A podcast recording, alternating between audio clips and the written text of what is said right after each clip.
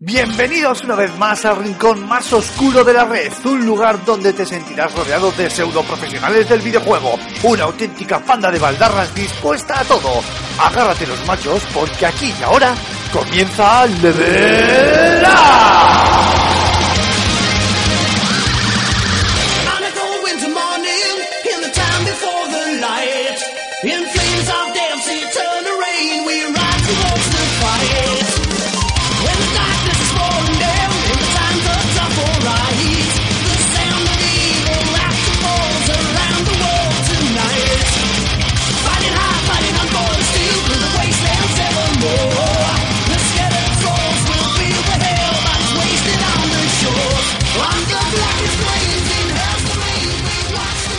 Muy buenas a todos, queridos espartanos. Bienvenidos a un nuevo Level Up. Ya sabéis que nos hemos montado en el carro de los especiales. No paramos y esta semana toca hablar, como no, del E3, que lo tenemos ya a las puertas. Está a puntito, a puntito de empezar. Y antes de mandar para allí a nuestros queridos guerreros espartanos, vamos a comentar tanto con Alfonso como con Antonio que regresan. Esta semana no hacen pella, no os preocupéis. Ya están otra vez con nosotros. Y antes de mandar eh, para allí a nuestras huestes, vamos a comentar con ellos qué nos espera la, eh, qué podemos esperar o qué deseamos de la Feria eh, Angelina de este, de este año. Alfonso Gómez, director de Fan and Sirius. Muy buenas, caballero. Muy buenas, Emar, ¿qué tal? Joder, qué bien se estaba haciendo pira, ¿eh? No te voy a engañar, ¿eh? Pues que sea la última vez, ¿eh? Que no me enteré yo que, os po- que pongo punto negativo. Esto de no tener ningún tipo de responsabilidad en ese sentido, guau, ha sido maravilloso. No, nada, es un placer enorme volver a estar aquí, eh, cerrando la maleta, tío, para marchar a Los Ángeles. O sea, tengo un pie aquí y otro pie encima de la maleta, que no cierra, tío.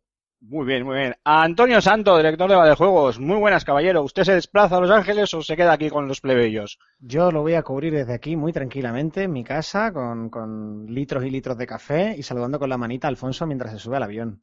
Ah, muy bien, muy bien.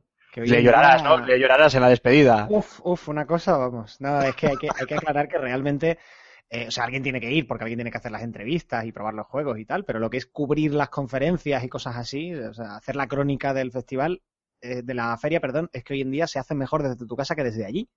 La gente no sabe que luego en los E3 no hay internet. Bueno, lo que pasa es que cago en 10, ¿sabes? A ver, yo hay una cosa, bueno, primero, eh, última vez que, me- que se falla, ¿eh? Que yo paso lista y luego que he dicho Alfonso, ¿eh? Pongo punto negativo, así que, que luego me echan la bronca porque no estáis en el programa. Así que ya sabéis lo que hay. Y dicho esto, Está- ¿Mi madre está entre los oyentes? no lo sé, pero a mí te prometo, o sea, algunos ya estamos por ahí llorando pensando que no ibais a, a volver. Y ahora que no- a ver, que no, han faltado una semana por mm, compromisos varios que no los hemos matado. Todavía no hemos llegado a ese extremo, ya todos andará, todos andará. No, me han dicho que la pierna se me cura rápido. Por eso. ¿Y tú qué tal el brazo, Alfonso? Pues bueno, en cabestrillo y fastidiado, pero bien, oye. Me va a venir bien para meter una- un poco de salchichón o algo en Estados Unidos. De todas formas, y retomando el tema este del E3, caballeros, Sí, eh, vamos había- a dejar de hablar de meter salchichones. aquí sí que esto va a parecer un podcast de un tema de lo que no es. Que oye, un día si hay que hacer un podcast de ese tema, pues también se hace, no pasa nada. Eh, que digo yo que esto con esto del E3, eh, si, el- yo me acuerdo, yo soy, tengo memoria selectiva, yo me acuerdo que en el primer podcast de, de esta nueva etapa de Level Up, a mí sí, lo primero que se me hizo fue corregirme porque el señor Alfonso Gómez era el director de Level Up y el señor Antonio Santo el director de Badejuegos, por dejarlo así eh, un poco tal. ¿Cómo puede ser que el director, que el señor director del Fan and Sirius se nos vaya a Los Ángeles y los demás currelas nos quedemos aquí? A Pregunto. ver, porque pa- para el glamour, las fiestas, las relaciones Claro. públicas, los Claro. sobres, en B y todas estas cosas, pues ya sabes, tío. Tenemos que ir gente preparada y con estudios, tío, pues no sé, como la ministra de Cultura, por ejemplo. Bien, bien. está- es está- un ministro, Alfonso. Ah, para, el pues tema, para el tema maletines, para el tema maletines sí, ¿no? O sea, pero solo para eso. Sí, Bueno, Eh, pues- y también para el tema maletines es importante. O sea, a ver, un tío como yo que tiene que contar todos los millones. Es, es claro. te iba- claro. Yo iba a apuntar más bien a los millones que cuesta el billete de avión, pero también, también, sí, sí. Bueno, pues A oye, ver, para- en, reali- en realidad, y hablando en serio, eh, Antonio es un tipo listo porque eh, creo que ha estado dos veces en Los Ángeles Una, y una. decidió que- que no volvía nunca más. Y, y claro, o sea, cuando Antonio me dice yo ya no vuelvo, pues me toca a mí pringar. Es, está muy bien el E3 para una vez. Y Antonio puede dar fe. Yo estuve en, en 2012 y fue una experiencia, ¿qué diría yo?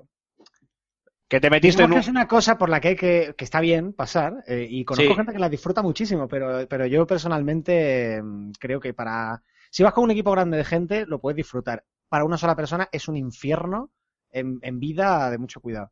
Además que le digan a Antonio que creo que recordar que tenías el hotel a 30 minutos del Convention Center, pero claro, los 30 minutos de Los Ángeles no son los 30 minutos de Madrid o de Barcelona o de, y de Bilbao, ya no os digo, o sea, los 30 minutos de Los Ángeles a lo mejor conlleva, no sé, una hora y media de atasco y cosas de esas. Sí, sí, sí. O sea, te pasas una semana durmiendo tres o cuatro horas diarias, corriendo de un extremo a otro del Convention Center, llegando tarde a todo, eh, y luego te traes un montón de material que te das cuenta que la mitad no te sirve porque la gente lo ha, lo ha publicado sobre la marcha desde España. O sea, que- Efectivamente. que al final te quedas con una cara de gilipollas, con perdón, tremenda. Digo que, es, que a lo mejor, pues eso, si te si vas con un equipo de cinco o seis personas y uno está tomando el material y otro va maquetando o va montando los vídeos y lo envía porque ha contratado una conexión de banda ancha, vale, fantástico. Ahora, como vayas tú solo y digas, bueno, pues voy mandando los artículos desde el Convention Center, olvídate, si es que por no haber, ya te digo, hay un wifi lamentable que va una vez de cada tres y que te da para mandarle un WhatsApp a tu mujer para que sepa que no te has matado, ya está. Ah, yo pensaba, yo siempre había creído que tu problema en Los Ángeles fue aquel temilla de drogas con las bandas aquellas y que por eso no querías volver. No, pero aquello me absolvieron por falta de pruebas. Ah, perfecto, perfecto. Bueno, pues ya nos vamos a meter un poquito ya a lo que viene siendo el Liza y después de pegarle el primer ostión en la cara al E3 por el problema del wifi, que ya empezamos bien, eh, bueno, iba a decir, eh, vamos a hacer un poco el repaso al, al guion de esta semana, pero es que en realidad como tal no hay guion, vamos a hablar pues de este pre-E3 que tenemos eh, en la cabeza todos y un poco a especular más que nada, eh, más allá de todo lo que ya se ha filtrado, que como se sigan filtrando cosas dentro de poco no sé para qué se va a hacer el E3, aunque eso también es un buen tema para hablarlo, y especular un poco sobre qué esperamos, ¿no? De Microsoft, de Sony, de Nintendo, eh, de las grandes compañías y debatir un poco, pues precisamente lo que hablábamos, ¿no? De, ese estado del, del E3 actualmente y todas esas eh, filtraciones. Y terminaremos, eso sí, con la firma de José Carlos Castillo, que nos va a hablar de esos juegos imposibles o aquellos juegos que eh, siempre parece que llega el año en el que por fin van a ser anunciados en el E3 y luego no aparecen por ningún lado, como pues ese Half-Life 3, ese The Last Guardian eh, y bueno, y, mucho- y muchos otros eh, títulos. Así que, bueno, pues si queréis podemos empezar eh, por la propia Microsoft, ya que lo tengo aquí el orden escrito gracias al, a nuestro querido Alfonso en el guion, y hablamos un poquito de su conferencia de qué esperáis eh, vosotros eh, de, esta propia Microsoft. Así que, Alfonso, Antonio, cualquiera de los dos, podéis abrir fuego. Bueno, eh, yo creo que Microsoft es mm, de las tres grandes la que eh, se la juega completamente en este 3, ¿no? La que tiene que, salir como quien dice a pecho descubierto a ver si se hace con el partido. Porque, bueno, eh, es cierto que este año en principio es un año eh, relativamente cómodo, relativamente, ¿eh? porque tiene pues un lanzamiento como Halo, tiene la exclusividad del nuevo Tomb Raider, eh, que en principio pues eh, le dan esa tranquilidad para final de año ah, de cara a seducir a, a, los potenciales nuevos consumidores que estén dudando con qué consola hacerse ¿no? en la campaña navideña, ¿no? porque esos, esos, dos, esos dos títulos, vamos a llamarlos exclusivos, pues son lo suficientemente apetecibles. Pero es cierto que PlayStation eh, está acomodada y le saca unos cuantos cuerpos de, ventaja, como bien ha señalado Antonio en uno de sus- artículos repasando este E 3 2015 y estoy seguro que no se va a dormir en los laureles porque a pesar de que sabe de que sabe la ventaja que tiene por delante va a salir con todo, ¿no? Yo que espero para este E3 y así os cedo la palabra. Bueno, pues eh, ah, creo que va a haber un, un Gears of War 4, sin ninguna duda va a ser su, su caballo ganador. No, no sé si para el inicio de, de la conferencia o para, o para el final con uno de esos eh, finales apoteósicos con tráiler e incluso gameplay, porque sí que creo que se tiene que dejar de, de chorradas, ni trailers ni logos. Tienes que salir ahí con material contundente que demuestre las bondades y las capacidades técnicas de, de la consola, en entredicho, por ejemplo, con el lanzamiento de este de Witcher 3, que, que bueno, pues que ha demostrado en cierta medida que la máquina de Microsoft pues se ha visto más penalizada que la de la de Sony con, con el port o el desarrollo en paralelo de- del título de CD Projekt. Y espero, ah, no sé, no sé si, si va a haber alguna mega sorpresa. Algo, en algo está trabajando Rare, que ya no son los juegos de Kinect, y yo creo que lo vamos a ver, más aún cuando este proyecto Kickstarter del nombre impronunciable eh, ha demostrado que la gente está con ansias de, de Banjo y Kazooie o un sucedáneo, y yo creo que, que también tendrá su cuota de protagonismo. Luego me imagino que los indies y toda la historia de siempre que, que, que Microsoft está intentando abanderar y que es cierto que está que ha recibido varios palos por su política de videojuegos independientes. Y yo creo que es un escenario interesante este este 3 para demostrar que son una plataforma ideal para el lanzamiento de, de la- del producto indie. Y, y ya veremos no sé en este sentido no no no espero gran cosa de Microsoft. Sí que espero músculo y, espero un Gears of War y un Halo pues copando copando los grandes los grandes titulares no sé tú Antonio Yo te lo voy a decir más, vamos, como lo veo yo, más claro. Microsoft tiene, la, en mi opinión, la última oportunidad de, de sacar el armamento y optar entre un segundo puesto honroso, un empate técnico, o directamente dedicarse de aquí al fin de la generación a salvar los muebles. Así de claro lo veo yo. Lleva el, el- Sois unos Sonyers de mucho cuidado, ¿eh? Ay. no, no, a ver, es que, es que lleva ya mucha comba perdida, es que tiene ya mucha, mucha imagen perdida. Empezaron con el totalmente desnortados, con que si conexión permanente o no, con que si DRM. family mm, con share o no, con que si DRM o no. Eh, eso ya deja al, al usuario con la sensación de que realmente la compañía no tiene ni idea de lo que quiere hacer con su consola. Después, el año pasado, en el E3, al final Sony le pasó por encima. Este año, eh, vale, sí, va a haber exclusivos, pero llegan después de un Bloodborne que, que- que ha sido, bueno, una sorpresa. El que diga que Bloodborne no ha, sorpre- no ha sorprendido en venta, miente. Un juego que venía de ser un nicho y que se ha convertido en un fenómeno. Bueno, ha vendido porque tampoco había más, ¿eh? Quiero Es decir, que sí, yo creo que te agarras, quieras. te agarras mucho a Bloodborne, ¿eh? No, ¿Qué no, por la- ¿qué se va a tirar Sony el resto de la, de la generación con Bloodborne? No, pero ya, ya anunciarán más, ya anunciarán más, que se viene Uncharted 4 y que si no sé qué, sí, a ver. Que no digo que, que PS4 sea netamente mejor consola, a esas cosas no me interesan de cuál es mejor o cuál es peor, porque todo tiene sus ventajas y sus inconvenientes. Lo que sí digo es que la batalla de la imagen Microsoft la tiene muy perdida y va tan atrás en ventas que si, que si no hay, si no espabilan, si no presentan algo para ilusionar y que la gente se suba al carro, la diferencia ya va a ser insalvable. Y es lo que digo, eh, pueden llegar a un punto en el que ya lo único que les quede sea intentar reducir pérdidas, por así decir, o sea, intentar hacer un control de daños.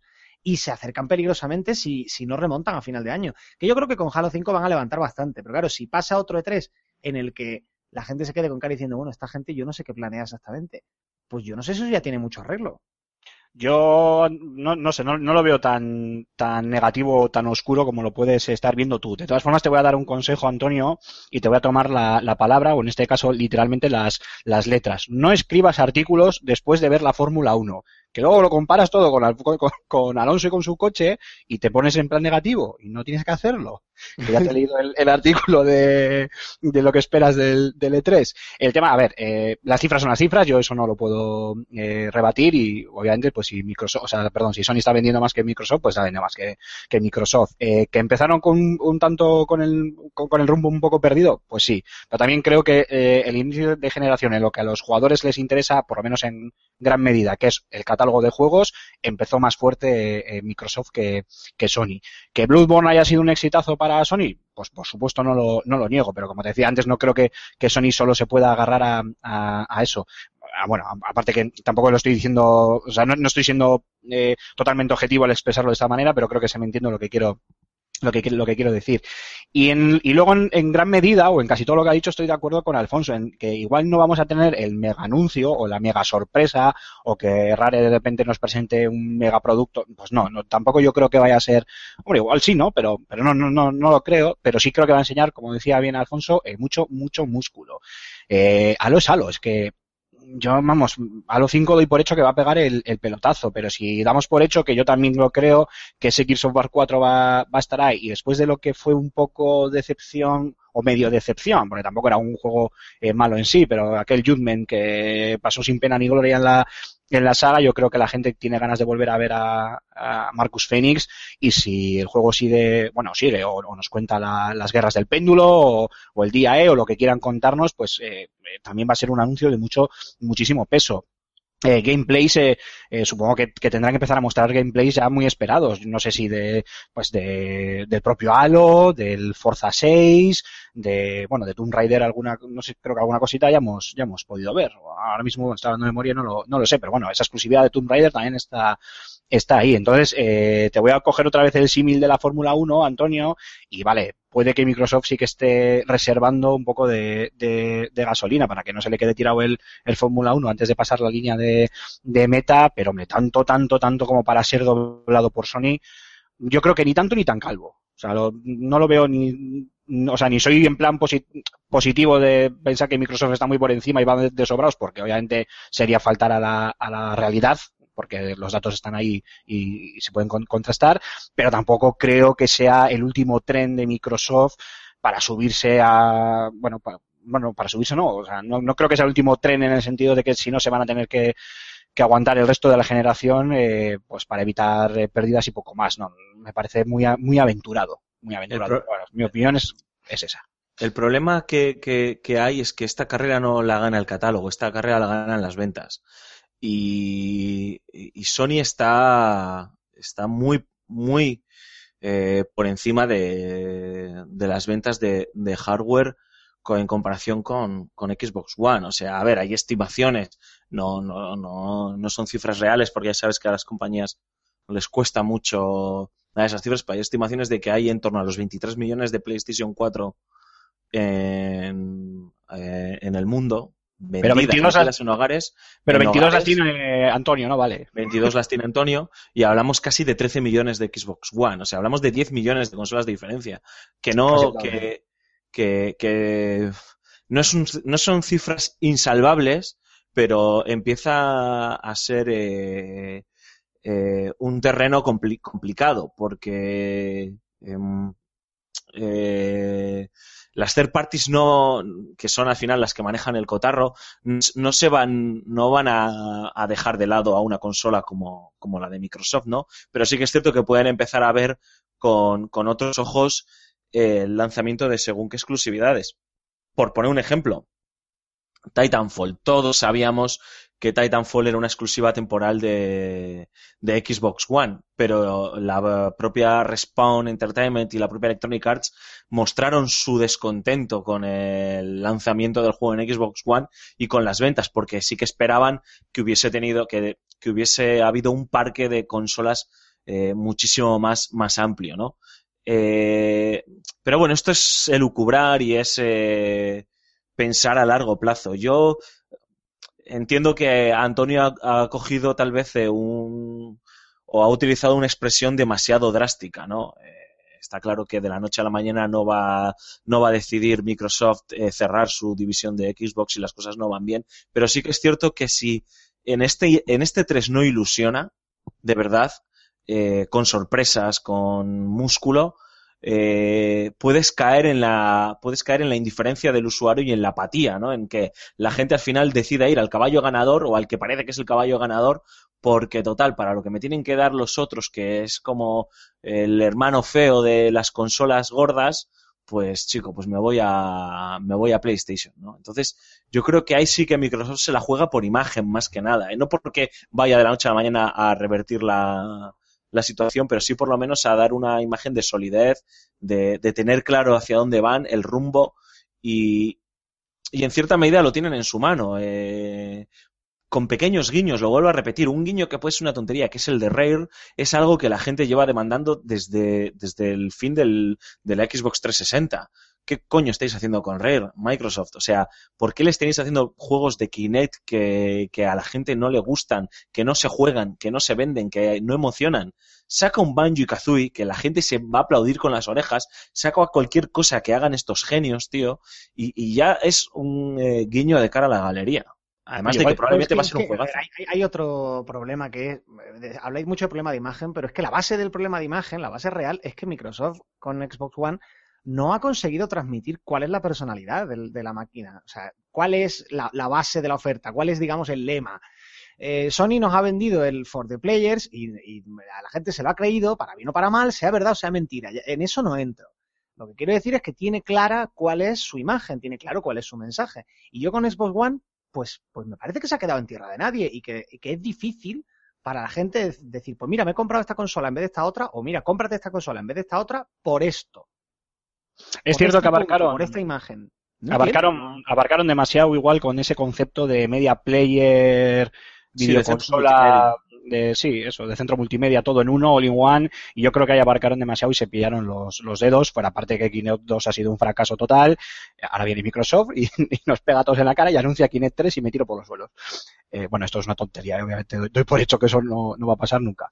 Eh, y bueno, al final eso, ¿no? Un poco esa, esa- esos inicios de la, de la generación en, en Xbox con, en- entre el precio, aquel famoso precio 100 euros más caro, eh, el Royal Kinect 2 que no acabó de funcionar, el Royal In One que tampoco han sabido ni marcarlo, o sea, porque al final, oye, podías haber seguido por esa línea y, y dar eh, contenidos que igual también es porque nosotros estamos aquí y en Estados Unidos eh, la amplitud de oferta, la, la oferta, vamos, de contenidos es, es mayor, con, pues, con temas como Netflix, que aquí ya sabemos que no tenemos, pero, pero yo creo que el problema está más ahí. El, eh, o sea, en eso te tengo que dar la razón, Antonio, en que el concepto en sí igual ha quedado un poco, un poco desfigurado, pero también, eh, por romper una lanza a favor de, de, Microsoft, eh, no sé, creo que igual, bueno, no, no sé si romper una lanza en realidad, pero también creo que se han complicado demasiado la cabeza. Creo que para los jugadores, en realidad, no, no, necesit- no, no sé qué pensaréis vosotros, pero no, necesitamos eh, que nos quieran vender conceptos igual tan,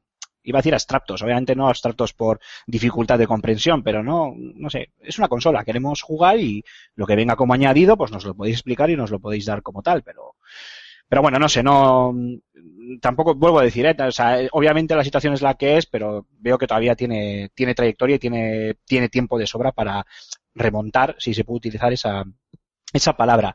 Eh, una pregunta así tonta, eh, solo de Microsoft, luego ya hablamos de Sony y las demás. Eh, eh, también os lo preguntaré. Eh, si os dijeran que mm, podéis pedir un deseo de un anuncio de, de Microsoft, ¿cuál sería? Una cosa. Eh, Qué complicado, eh, tío. Eh, Ah, os he pillado, ¿eh? No lo he pensado. O sea, tal vez. tal- O sea, yo ¿con- vuelvo a repetir. ¿Qué mojaríais las bragas si de repente Microsoft dijese anuncio tal? No lo sé. Sinceramente, no te voy a engañar. Creo que algo de Rare. Y tengo ganas de verlo, de verdad. eh. Creo que eh, se hicieron con el estudio. eh, apostaron fuertemente por Kinect porque estoy seguro que, que tenían en su momento claro que era una oportunidad de, de mercado eh, grandísima. Le dieron esa enorme responsabilidad a los británicos pero los han tenido luego ahí a los pobres como castigados, relegados en ese ostracismo, ¿no? Y hablamos de un estudio con un enorme talento que lamentablemente se ha visto mermado en los últimos años con, con fugas de cerebros, a ver, espero que no sean capitales, ¿no? Pero con fugas de cerebros relativamente o realmente importantes. Y a mí me gustaría ver que de verdad estos tíos vuelven, por así decirlo, a la senda del videojuego clásico.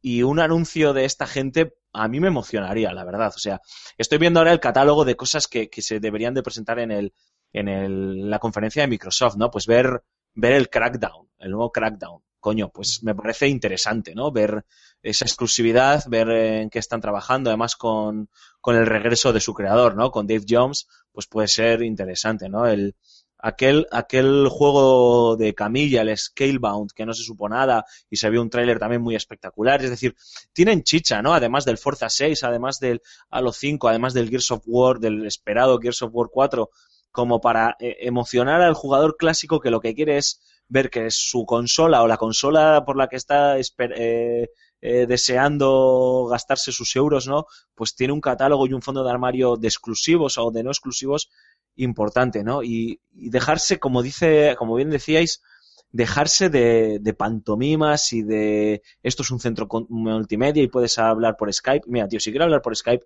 no voy a ir a enchufar la consola, tío. Tengo el ordenador, o tengo el tablet, o tengo el móvil, ¿no? A mí dame juegos, que para eso he pagado, ¿no? Dame contenido interesante.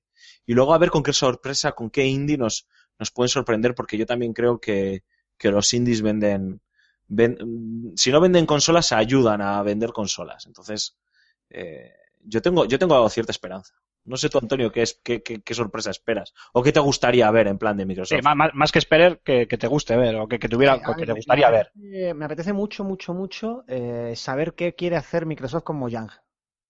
Porque tengo la sensación de que Microsoft no ha comprado Mojang, ha comprado Minecraft. Hmm. Y Mojang, pues, pues es una cosa que, ten- que digamos que había que comprar también para poder comprar Minecraft. Entonces, vale, muy bien, has comprado Minecraft, ¿qué vas a hacer con Minecraft? ¿Y qué vas a hacer con Mojang ahora? Una gente que ha creado eh, probablemente el juego más relevante a, a nivel cultural de los últimos cinco años, diez años. O sea, es que Minecraft no nos damos cuenta ya viejunos Sí, de, cómo ha- de cómo ha- pero no solo ya de, de- de número de usuarios de tal, sino de cómo está afectando la educación, de cómo se está utilizando para un montón de ámbitos muy distintos. El segundo vídeo más visto de YouTube es uno de Minecraft, si no Claro. Minecraft, Minecraft es mucho más que un videojuego, es un fenómeno social. Entonces, vale, habéis comprado un fenómeno social de importancia extraordinaria. ¿Qué vais a hacer ahora con él? ¿Y, y qué vais a hacer con la gente que lo creó? Porque Notch se fue. Y supongo que entre otras razones se fue porque, bueno, si ya de por sí era una locura, y mismo lo decía, que eh, en lo que se había visto metido eh, con Minecraft, encima pasar a formar parte de una multinacional que de, de un modo u otro te va a apretar las tuercas, pues me imagino que tampoco le hacía mucha gracia. Entonces sí que tengo mucha curiosidad por eso. Y también, eh, tú has apuntado, Alfonso, es que el Bound y Phantom Dust, los dos juegos que enseñaron el año pasado en la conferencia, eh, mm, creados por, por Hideki Camilla y, y Phantom Dust, si no recuerdo mal, por el creador del Panzer Dragoon. Y Sí. no hemos vuelto a saber nada. Nada. No ha vuelto a ver ni una imagen prácticamente. No, porque yo creo que eso era en plan. Estamos trabajando en esto. Eh, todavía no sabemos ni cuándo va a salir. Estamos trabajando en ello. Claro, si de repente lo que me has enseñado es una demo técnica, pues eh, bueno, pues muy bien, pero por eso te digo que, que, que ya el tiempo de las demos técnicas se ha pasado. Eso debía haber sido el primer E3 de la nueva generación. Efectivamente, yo creo que tocan juegos. ahora tienen que abrumar al. A- Evidentemente con un mensaje bien medido, ¿no? Pero tienen que abrumar al, al usuario con, con una cantidad de contenido monumental que, que se sienta tangible y que se sienta cercano. Es decir, que me digan que va a salir en 2016 o principios de 2017, eh, me lo puedo para ese viaje no nos hace falta el Forja, ¿sabes? No, no nos quedamos viendo conferencias hasta las tantas. Eh, Las conferencias ahora mismo para que el público, para que funcionen con el Ese es, público, otro, ese es otro debate que podemos abordar si, si queréis. Sí, También, sí, porque también. se hacen anuncios de, de un año para dentro de tres y no, no, no tiene ninguna, ni- ni- ninguna lógica, pero sí que igual es- sería mejor un, un debate aparte. Estaba tiene que ser mirando, que, que- que el público se quede diciendo, Dios mío, no tengo dinero para todo lo que me quiero comprar. de lo que Sí. Sí, sí, sí, tal cual. Dime, estaba dime. Mirando el, el indie este que no me salía el nombre, que no es exclusivo de Xbox One, sale también en PC, pero bueno, vamos a darlo por exclusivo. No sé si ya acabará llegando a Play 4. Que es Below, que es este que tiene ese, esa, que tiene, que nos, que ha recordado tanta la gente a, a un Legend of El de Zelda. Limbo, ¿no? Eh, no, no, el de Limbo es el de Witness. No, no, No, ese es el de Braid. el de Braid, sí. Eh, Below no es el de Limbo, tío. De Sword and Sorcery. eh, Eh. Sí, sí, sí, sí, ya sé cuál dice. Sí, sí, sí, he mezclado. Eh, Capybara Games. Efectivamente. Que, que tiene ese, ese, ese, ese rollo que- tan ¿eh? Y Dark, y Dark Souls que me llama bastante la atención. ¿eh? Eh, cuando lo enseñaron en el E3 o en la Gamescom del año pasado, eh, a mí me, me dejó con la boca abierta. Me pareció atractivo, una, pro- una propuesta atractiva. Entonces, pues bueno, yo creo que también pues puede ser ese, ese pequeño caballo ganador o por lo menos es, eh, ese título que pueda emocionar a la gente que esperamos algo interesante In- en la parte de Inside es el nuevo de los de Limbo. Estoy muy claro. Es que entre abajo y dentro, pues tampoco había mucha. Bueno, vamos a dar el salto a, a Sony, por aquello de no enrollarnos más con, con Microsoft, que creo que ya le hemos sacado todo el jugo. Y en Sony, eh, bueno, la verdad es que yo te- tengo que admitir que estoy bastante perdido. Creo que es bastante obvio que mi consola es una Xbox One. creo que se ha quedado, ha quedado bastante claro. Así que mm, casi, casi como si en vez de el conductor del programa fuera uno de vuestros oyentes, que, demonios también lo soy en, cierta medida, necesito que me vendáis la conferencia de Sony básicamente porque sé poco o nada de, de lo que tienen pensado o lo que puedan tener pensado para este, para este año. Así que, Alfonso, Antonio, cualquiera de los dos, todo vuestro. Hombre, el plato fuerte va a ser Uncharted 4. Eso que ya es el cartel que decora todo el Convention Center. O sea que ahí no hay. Sí, pe- pe- pequeñito, sí, sí, sí. Por eso no, no hay duda ninguna. Evidentemente va a ser el gran protagonista de, de la conferencia. Yo personalmente apostaría por, por si, no, si no es un God of War 4, algo no estaría por nada el mal, ¿eh? estilo porque Santa Mónica Studios está parada. Es decir, no parada, no estarán haciendo algo, evidentemente, pero no sabemos, no sabemos en qué andan. Y lo normal sería que. Yo, vamos, yo apostaría por un God of War 4. Porque aparte lleva, la gente lleva muchísimo tiempo hablando de que eh, la posibilidad de adaptar a Kratos al, al panteón egipcio. Entonces, bueno, no sé si sería el mismo protagonista Kratos o si sería una reimaginación de la saga con otro protagonista, pero, pero me extrañaría mucho que no hubiera pr- pronto eh, un God of War en esta generación. Eso para empezar. Y, y apuntan a un Dark Souls 2, eh, perdón, Dark Souls 3, eh, posible exclusiva de Play 4. Ojo a eso, ¿eh? A mí es que Los de Front Software, a mí es que no puedo con ellos, de verdad. Pero bueno, esto es por gusto personal. Perdona, perdona, Alfonso, que te he cortado. No, que God of War, a ver, sí está muy bien, Santa Mónica, pero ojo, otra vez. Fíjate que podríamos decir lo mismo con, con Uncharted, por ejemplo, ¿no? Pero es que son con tan Gears buenos. of War en el caso de Microsoft también. Sí, pero bueno, Gears of War, tío, ni tan mal. O sea, no, no le, no le, no le he hecho, no le he hecho tanta, tanta, eh, no lo veo tan desgastado. No sé cómo decirlo, tío. Se toman su tiempo, se toman sus, sus, eh, sus tiempos a la hora de, de desarrollarlos, a la hora de publicarlos. Eh, son cuatro con algún spin-off, pero tampoco me parece que esté tan quemado como un Gears of War. Es que a mí me da la sensación, no, no sé a vosotros, que es que ha habido un Gears of War casi al año. Es casi como un FIFA. ¿no? Eh, God of War, perdón. Vale, no es, tampoco, tampoco hay tantos, ¿eh? Porque los tres eh, de la Los, saga los principal, tres de la saga el principal Extension y los dos de, los dos de, de- de- de- PSP. Sí, no sé, es, es simplemente una sensación personal, ¿eh? No, no, no- nunca Sí, he conectado tampoco con- con la saga, ¿eh? Pero estoy Pero sí. contigo, Alfonso, ¿eh? porque a mí, a mí me gusta mucho esa saga y a mí también me da la sensación de que hay muchísimos juegos y luego es lo que dice Antonio, en el fondo no, no hay tantos, ¿eh? No, no, no, no, sí está claro. Yo supongo que es una falta de, de- de conexión personal con, con la franquicia, que me parece monumental el trabajo que hacen, sobre todo luego eh, suelen ser eh, uno de los estándares técnicos de, de la generación. Entonces, pues eh, sé que también va a ser una de las sorpresas del, del, de la conferencia, primero porque además es caballo ganador. O sea, Sony sabe que que anunciando, que sacando a Kratos o a quien sea, eh, abriéndole las tripas a un ser mitológico, eh, ya te llevas el aplauso y los vítores de, de, de la gente que está allí eh, viéndolo en directo y de la gente que está en casa, ¿no? Evidentemente, Uncharted 4 va a tener su ración de protagonismo, veremos un nuevo, un nuevo gameplay. Yo creo, apuesto, porque veremos una nueva localización eh, para demostrar que bueno pues que el juego no solo va a estar ambientado en una isla sino que como bien ha dicho Neil Druckmann en diversas eh, entrevistas eh, el juego nos va a llevar una aventura por el globo entonces por el continente por el por el planeta Tierra. Entonces pues bueno yo creo que cambiaremos de localización e incluso nos nos enseñarán algún algún nuevo personaje no y, y es que hay mucha tela o sea PlayStation eh, tiene, tiene más, mm, más tela, o a priori, más tela, en mi opinión, que, que la conferencia de, de Xbox One. Yo creo que Xbox One tiene la posibilidad de sorprender, porque hay muchas cosas que, que es- desconocemos, pero en cambio, eh, en PlayStation yo creo que vamos a ver, en esta conferencia vamos a ver eh, lo último de Metal Gear Solid 5, está claro. Sí, que está eh, muy bien. Ojo, bueno, lo primero, de God of War yo ahí os tengo que llevar la contraria, a mí sí me apetece.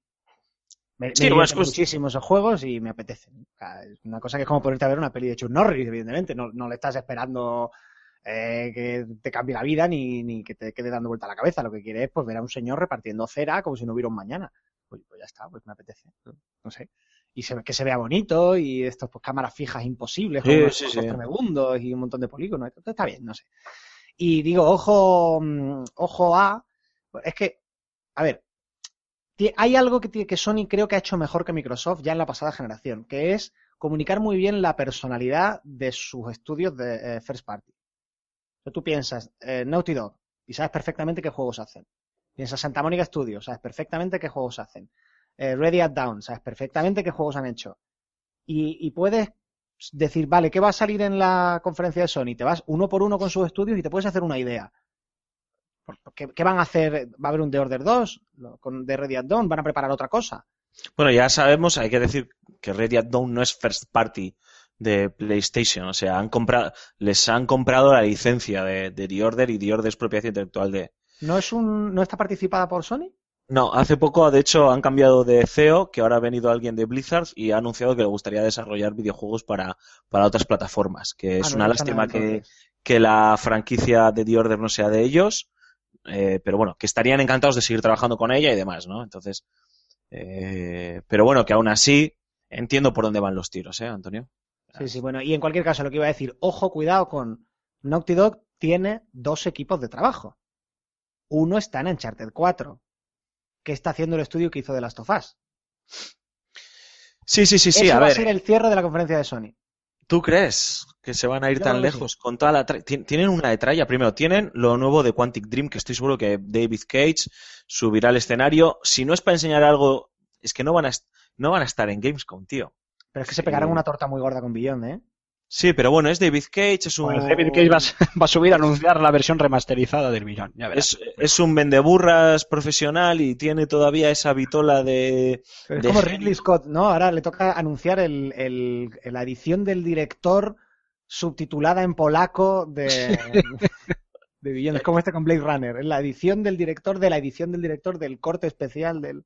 Y así desde hace Efectivamente, no, no, yo estoy seguro que el tío va a enseñar algo porque además, pues eh, Sí, ha habido varias filtraciones en las últimas semanas o en los últimos meses de que su estudio está trabajando en algo nuevo, entonces, pues bueno, lo de siempre. Luego, eh, eh, los, los, eh, ay, caramba, ya me saldrá el Until, el Until Down que sale en agosto, pues enseñarán algo de este juego de terror, el de Witness, tío, o sea, El Let It el- Die también.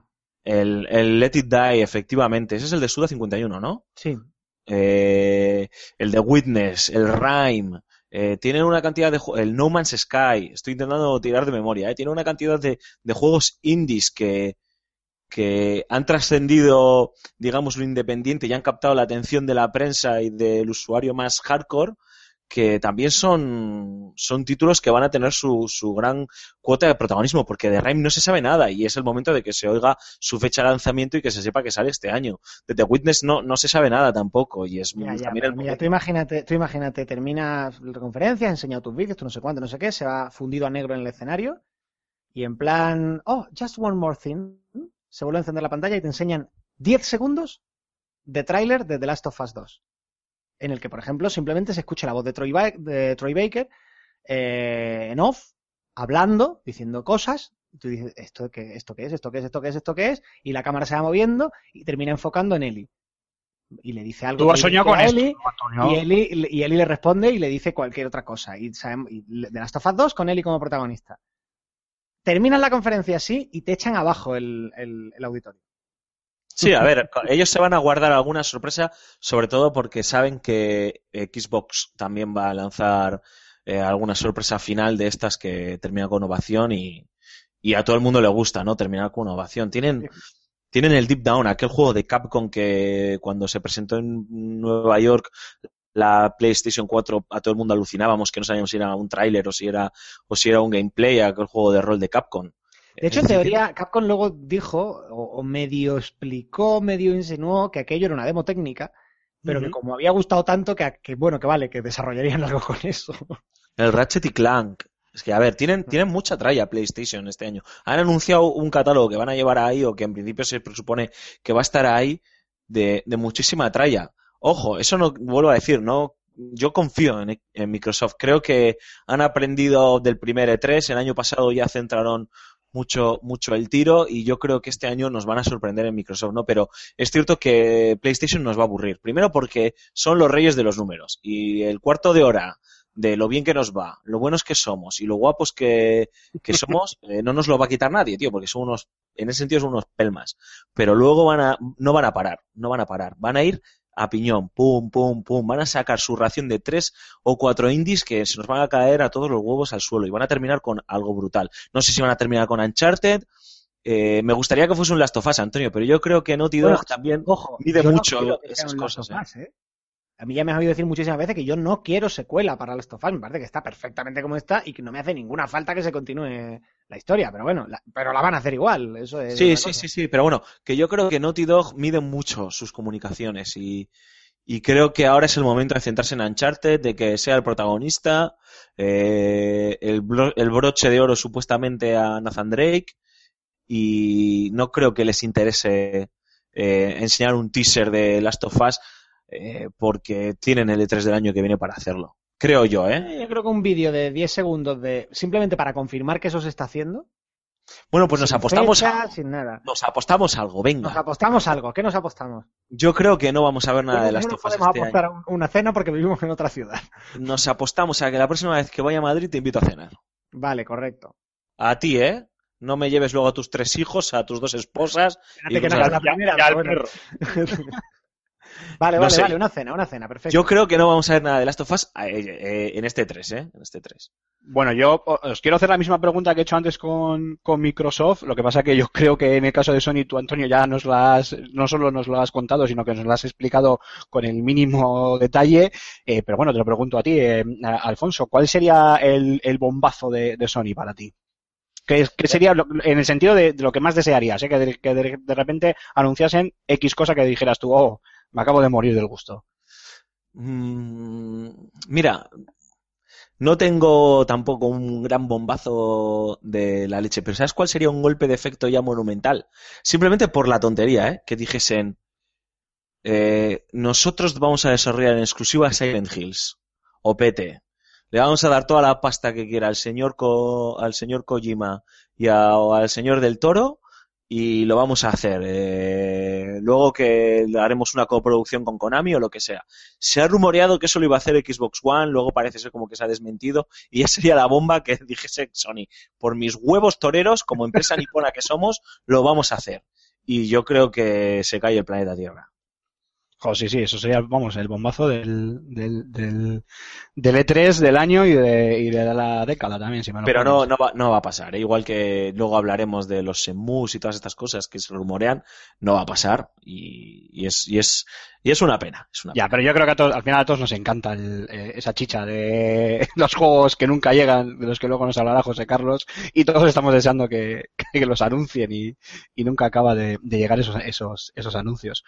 Eh, bueno, chicos, y la tercera en discordia, aquella que vive en otro planeta, vive en otro mundo y va a su ritmo y a su bola, y bueno, de, hecho, bueno, como tal, eh, supongo que siguen en, en la tesitura de otros años y como tal no tendrán conferencias, sino que harán sus eh, Nintendo Direct especial o como queráis llamarlo. Eh, Nintendo. Wii U, ¿qué pasa? ¿Qué, qué, qué nos podemos esperar de esta gente, de su catálogo, de, de este 3? Eh, ¿Vosotros qué esperáis? Zelda. Zelda. y Han dicho que no, Eh, dijeron que no se iba a ver nada de Zelda, Zelda en este pues 3. si, no se va- si no se ve nada de Zelda, ¿sabes? Cerramos Nintendo y nos vamos a casa. Porque vamos. Es lo que dijeron, tío. O sea, yo no es por Eh. llevarte la contraria, macho, ¿eh? pero Eiji Onuma cuando anunció el retraso y tal en aquel vídeo que solo le faltó llorar, eh, dijo que se lo querían tomar con calma, que que no que no iban a enseñar nada que de no enseñarlo en este 3 ya no es retraso de juego, es retraso mental. O sea, a ver.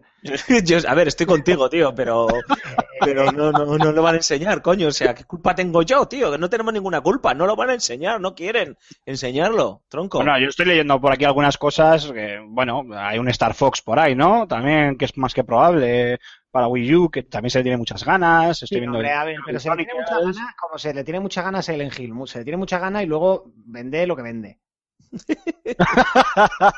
El mundo, No sé, "Quiero un Silent Hill, quiero un Silent Hill", y luego ven las ventas de la saga y, hombre, es, es- es una saga bien, que, que bien y tal, pero vamos, que no es un FIFA, ¿eh? Tampoco eh, nos hagamos cruces aquí ahora. Y- No, hombre, pero a la gente le puso cachonda el Silent filete- Hill con- El filete con es el Zelda. El filete es el Zelda. A ver, yo creo que que has este sacado tres- Mario Kart, ya has sacado un Smash Bros, ya has sacado su- tu Super Mario, es que ya no te queda más solomillo que sacar. Quiero decir, y Wii U ya, de hecho, si están con el Project NX ahí a la vuelta de la esquina, que lo normal será, a ver, no la pueden eh, discontinuar ya, pero a Nintendo le conviene mucho que el ciclo de vida de Wii U sea tirando a cortito y hacer como que aquí no ha pasado nada. y mirar para otro lado. Wii U, Sí, ¿qué es eso? y decir, bueno, no, pues esto que lo vamos a hacer, mejor escribo hecho un borrón y ya está, pero es que les hace falta un Zelda ya como el comer. A ver, a, a- a- a Nintendo este 3 le, le- le va a tocar enseñar, sudar un poquito igual, ¿no? enseñar un Mario en 3D, que no hay. Eh, no te digo que vaya a salir este año, ¿eh? Pero enseñar un Mario en, en 3D, no sé, pues igual que se sacaron los Galaxy, o el Sunshine aquel de GameCube, pues a lo mejor es el momento de enseñar el Mario Moonlight. Yo qué sé, no tengo ni idea, tío. La bomba, un Mario en 3D, todos contentos, porque como no vamos a ver nada de Zelda, por lo menos, macho, enséñanos un Mario, que es, es, es tu mascota, ¿no? Eh, luego veremos todo el catálogo de juegos que vendrán este año, que es que, pues, eh, los Star Fox y demás el Project 05 este de terror que han anunciado. Y yo tengo ganas de ver qué se traen entre manos con, con retro, tío. No sé, eh, no sé si un nuevo Metroid Prime o, o, o qué, eh, pero estaría bien, ¿no? Ver, Pues la gente ver- lleva pidiendo un Metroid a Nintendo bastante tiempo y, y un Metroid me parece que tiene bastante más sentido que un Star Fox, ¿eh? que se vendería bastante más. Sí, si sí, sí. hace acto de presencia en, la- en, eh, bueno, en el E3, eh, creo que podría ser un gran pelotazo para, para Nintendo sin duda alguna, ¿eh? porque yo no soy fan de Nintendo, pero vamos, a cualquiera que conozca que, que- y cuando digo que no soy fan de Nintendo, que nadie me malinterprete, no tengo nada en contra de Nintendo, simplemente pues que, que caso más en otro tipo de, de estilo, por decirlo de alguna manera, pero todos aquellos que, que sí lo son o que sí lo sois, madre mía, es que es nombrar a Samus Aran y empiezan a caer, a chorrear babas por, por todas las bocas. Hombre, es que a mí los Metroid de retro, los Metroid Prime, me han, los tres me han encantado, me han parecido monumentales, ¿no? Y yo ahí creo que Nintendo pues vuelve a tener un, una baza, un- una pelota de partido, ¿no? Y, y creo que anunciar un Mario 3D tiene, tiene su sentido, sobre todo cuando ellos han dicho que a lo mejor luego se, des- se desdicen, ¿eh? Que no van a enseñar nada de Zelda, ¿no? Pero tiene todo su sentido enseñarlo si no vas a enseñar nada de Zelda. Vamos, ya me- si no me parecería lo que dice Antonio, oye, anodino completamente, me parece perfecto el, el cambio de registro y, y la decisión que han tomado de cara a la comunicación con respecto a organizar una, una conferencia en el E3. mm, Lo, lo comprendo y lo entiendo, pero vamos, eh, también creo que aunque cambies de registro, te tienes que amoldar un poco a las expectativas o a las reglas que se establecen o al protocolo que se establece en un E3 y joder, alguna sorpresilla te tienes que guardar, ¿no? Porque para hacer un Nintendo Direct normal y corriente, pues tío, te lo puedes ahorrar porque es que la gente no te lo va a cubrir, por lo menos da un titular, ¿no? Y yo creo que tienen varias, tienen varias oportunidades ahí. Y yo creo que ese, algo de retro estudios vamos a ver fijo. Y un, y casi seguro un Mario 3D. Es que si no, no, no lo entiendo. O sea, no, no, entendería muy bien la jugada de, de Nintendo, vamos. Pues eh, si queréis podemos cerrar aquí un poco el tema de las de las conferencias, pero obviamente seguimos con el tema de, del E3 y podemos centrarnos un poquito ya directamente en las eh, compañías en sí, es decir, en Ubisoft, Electronic Arts, Bethesda, Square Que también tiene Enix, sus conferencias, claro. que también tienen sus conferencias. De hecho, mira, solo por recordar, ya que lo dices, ya que lo comentas, Antonio, o sea, Alfonso, perdón, eh, Bethesda la tenemos el 15 de junio a las 4 de la mañana, hora peninsular. La de Microsoft la tenemos el mismo día a las 6 y media, hora peninsular, todas. Electronic Arts también a las 10 de la noche. Y ya el 16 a las 12 eh, la de Ubisoft. A las 3 de la mañana la de Sony, que bien te lo vas a pasar, eh, Antonio. Sí. La de Nintendo a las 6 de la tarde y la de Square Enix a las 7 de la tarde también el día 16. O sea, entre el 15 y el 16 se centran ahí eh, pues la gran mayoría de, bueno, las importantes y la gran mayoría de las, las más grandotas. Eh, pues eso, Bethesda, Microsoft, perdón, Bethesda, Electronic, eh, o sea, EA, eh, Ubisoft, Ahí tenemos también para desgranar. Yo mientras ibais hablando me estoy mirando eh, páginas con los listados de, de juegos, eh, de posibles juegos que se vayan a presentar. Eh, y aquí hay muchísima, muchísima tela que cortar y hay muchísima eh, chicha. No sé por dónde queréis empezar, chicos. Eh, si queréis que hablemos en general, si hablamos directamente de una por una, bueno, una por una, al menos de las importantes, de, Ubisoft, por ejemplo, después de este añito un tanto así así, ¿qué podemos esperar o, o qué van a tener que hacer para, para impresionarnos? Yo solo voy a decir una frase y ya se lo dejo a Antonio.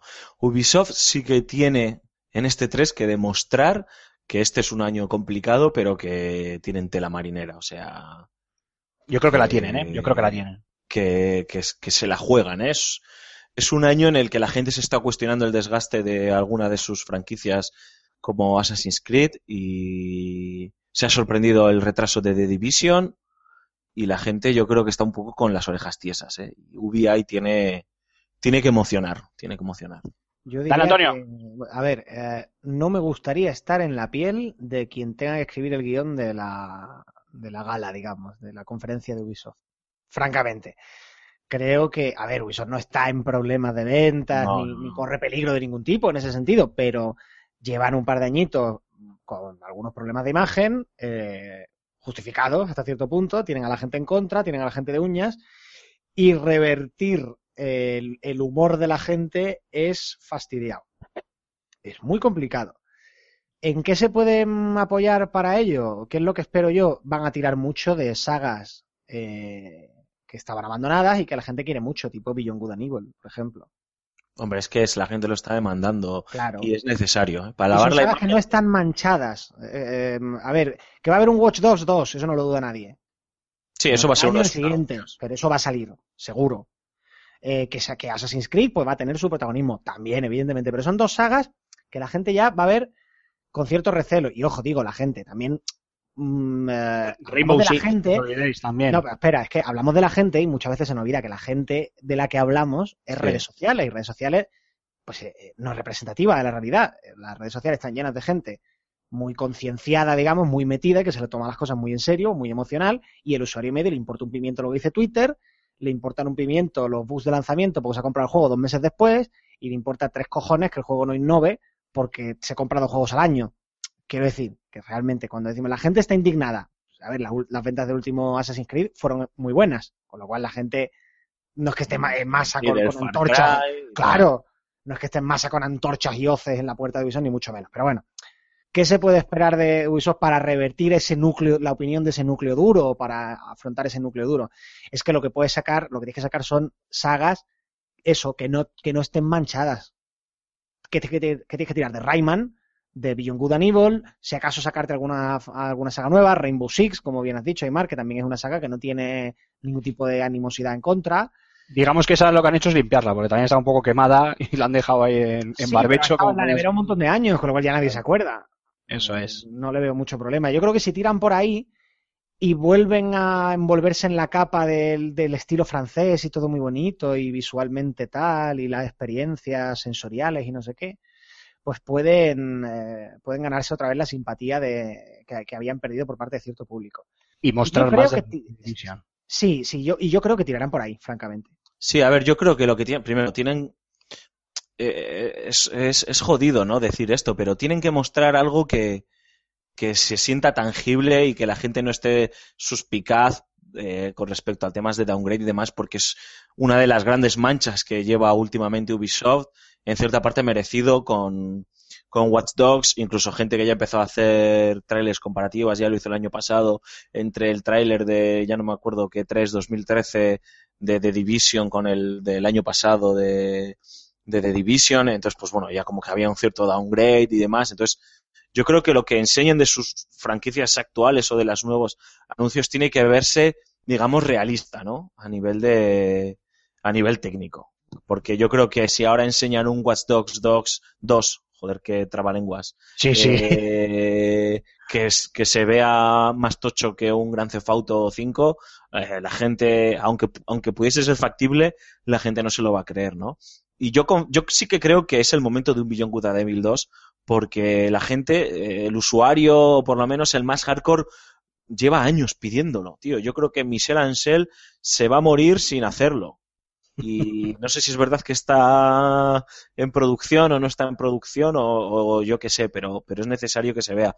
Me gustaría ver un nuevo Prince of Persia también y un Splinter Cell nuevo, ¿por qué no? Aunque sea, aunque sean unos Splinter teasers, Cell no ¿no? sé yo, ¿eh?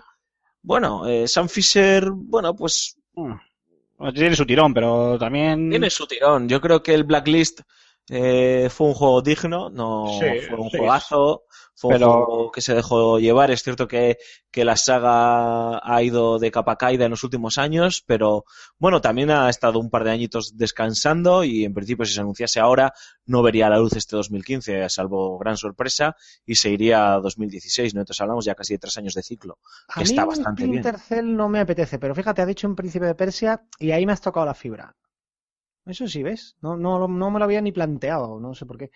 Y lo que pasa es que me apetece más, si te digo, una especie de, de- de reinicio de la saga, una cosa un poquito más pegada al espíritu ¿Cuántos reinicios han hecho ya de Prince of Persia, tío? O sea, Ya, lo que pasa es que, el, a ver, me refiero, no, no, no me apetece continuar por donde lo dejaron. Creo que ya la cosa se había ido mucho de madre con, con cosas sobrenaturales y con que no estaba en el espíritu original. A lo mejor no hace falta reiniciarla, simplemente pues desnudarla de cosas que no. Era un juego de, de exploración, de aventura, de, de combate, que tienes suficiente ahí sin tener que irte a, em, a cosas un poco raras de sobrenaturales y volver atrás en el tiempo y no sé qué, que no me parece que no le aportan mucho. El, el encanto de rollo mil y una noches no, no tienes que basarlo necesariamente en todo en fantasía barata. Sí, está claro. Y luego, pues, su apuesta, entre comillas, indie, ¿no? Yo creo que con Valiant Hearts Ubisoft demostró que se podían hacer jueguitos pequeñitos, pero con suficiente calado en el jugador y sobre todo, bueno, en, en la prensa y en la industria, ¿no? Con, para dar ese empaque de, industria artística y cultural. Y a mí me gustaría ver eh, en qué otras cositas están trabajando, ¿no? Esos estudios pequeñitos que tienen por ahí con, eh, iba a decir pocos recursos, pero cualquier indie que nos escuchase se partiría, ¿no? Con lo que podrían hacer con los recursos que, que tiene la gente que hizo Valiant Hearts, pero con recursos limitados, por así decirlo, porque está muy bien, me, me sorprendió y me gusta que Ubisoft de vez en cuando muestre esa otra cara, ¿no? Y, y creo que es, que es necesario, ¿no? Que la compañía Gala lo haga y que le dé esa cuota de protagonismo porque estoy seguro que están, que hay algo bonito y cultureta, por así decirlo, y gafapaster que nos robe el corazón a los Lo que que pasa es que no puedes basar una conferencia de todo un E3 en eso. No. es postre. No, hombre, sí, pero bueno, que está muy bien que, que te saquen esa guinda, ¿no? Y que digas, coño. La, la guinda del pastel, efectivamente. Evidentemente tienen que terminar con un Watch Dogs, con un Prince of Persia o con un Beyond Good and Evil y que todo el mundo aplauda y, y nos dejemos los, las, las, los, los callos de las manos eh, destrozados, ¿no? Bueno, yo, yo si me dejáis, aunque sea un juego así un menor, por decirlo de alguna manera, un Blood Dragon 2, joder, pues también me apetece ver qué pasa. Far Cry, pues, Blood Dragon. Pues no es ninguna tontería. tío. Estaba yo pensando y digo, ¿y Far Cry? Pero es que claro, es muy pronto para un Far Cry 5. Pero un Blood Dragon saga 2. que supuestamente tal, pero eso sí, pero, pero una expansión de la expansión Ujú. Puede Oye, ser. solo, eh, solo hay que ver el éxito que ha tenido con Fury. o sea, Sí, sí, no, en realidad, viendo el éxito del corto. nostalgia- Sí, sí, nostalgia de unos 80 que nunca existieron, por cierto. Tal y como la gente los recuerda. Eh, eh, sí que puede ser, porque está de moda el tema y es divertido, sí, sí. no- no Yo sé- creo que ya hay más cosas de nostalgia de los 80 que cosas que había en los 80, tío. Sí, sí, sí. los 80, a ver. Sí, porque además es- yo creo que se está- esa década se está empezando a estirar y ya empieza a coger también principios de los 90 y ya la cosa se empieza a acercar peligrosamente a los 2000 y ya, ya se nos Claro, claro, la, sí, sí, la me nostalgia se nos está yendo de las manos. Me acuerdo yo vagamente de los 80, que nací en los 80, que te diga, que te hablo de los 80, un chaval nacido en, en el año 91, pues bueno, vale, pues nostalgia, no sé. Oye, por cierto, una, ya sé que Aymar odias estas cosas, ¿no? Pero yo creo que es una de las gracias de, de Level Up, el que vayamos saltando. Acaba de venirme un, un flash y es para volver atrás a Sony. Pero os lo tengo que preguntar. Vale. Chicos, ¿creéis que vamos a ver un The Last Guardian? ¿O que ya definitivamente Sony lo que pasa es que no tiene los huevos de decir se acabó y esto no lo está haciendo ni el tato? Y de hecho tenemos a un becario ahí picando código y a lo mejor lo sacan un día. Yo creo que The Last Guardian es el Europarlamento de, de los videojuegos. O sea, cuando te jubilan, claro, cuando te quieren jubilar, pero sin terminar de jubilar todo, te mandan al desarrollo de Last Guardian. Pero una, una pregunta, y eso es una pregunta, lo, lo hago en serio. ¿El, el tímico está trabajando en algo? Coño, se supone que están trabajando en The Last Guardian, tío. No, pero, Pero digo, que- que, que se sepa oficialmente, o sea, que no sea esta, esta gran el bola Last de nieve que es el de las Guardian. No, no, ay, coño, están en eso, tío. Me refiero, me refiero a que no hay ningún otro proyecto anunciado Bueno. que se sepa de Timico. Por lo tanto, oye, No, la no. esperanza se puede mantener. A Porque ver, macho, digo yo pero- que no estarán en, en las oficinas tocándose los, las brevas allí todos sin hacer nada, ¿no? Alguien estará haciendo algo, digo Pero yo. a ver, The Last, The Last Guardian eh, lo tendría que mirar. Ahora, si alguno de vosotros puede contactar con el ser de luz, os lo agradezco. Eh, The Last Guardian yo creo que lo anunciaron en el E E3 2006. Lo mejor, Pues que le puede pasar, lo mejor que le puede pasar a ese juego es que lo cancelen. Que alguien mate al niño y al grifo aquel, tío, por favor. Que acabe No, con pero su No, se, anunció oficialmente en el E3 de 2009, pero vamos, que son 2009. seis años ya. Es que, es que no, vamos a ver. ¿Qué pasó con...? Yo entiendo que, que a, a veces este desarrollo llega a un punto en el que dices tú, ahora ya que me sale más caro, ¿terminar o dejarlo aquí? Porque normalmente cuando se cancela un juego es porque llega un señor de la pasta, hace cuentas y dice, mira, es que acabarlo ya me sale más caro que tirar el dinero que, que he gastado hasta ahora. Es imposible que yo recupere todo lo que he invertido. Entonces lo tiran y, ya está. Pero es que creo que The Last Guardian llegó hace ya tiempo al punto en el que ya no tienen ni idea de qué es peor, si seguir para adelante o, o tirarlo todo a la basura. ¿Y qué pasó con, con Duke Nukem? Ay, pero, al, final- pero al final llegó. Ya, Llegó, llegó, que- y- y- llegó y lo que juego llegó, pero llegó.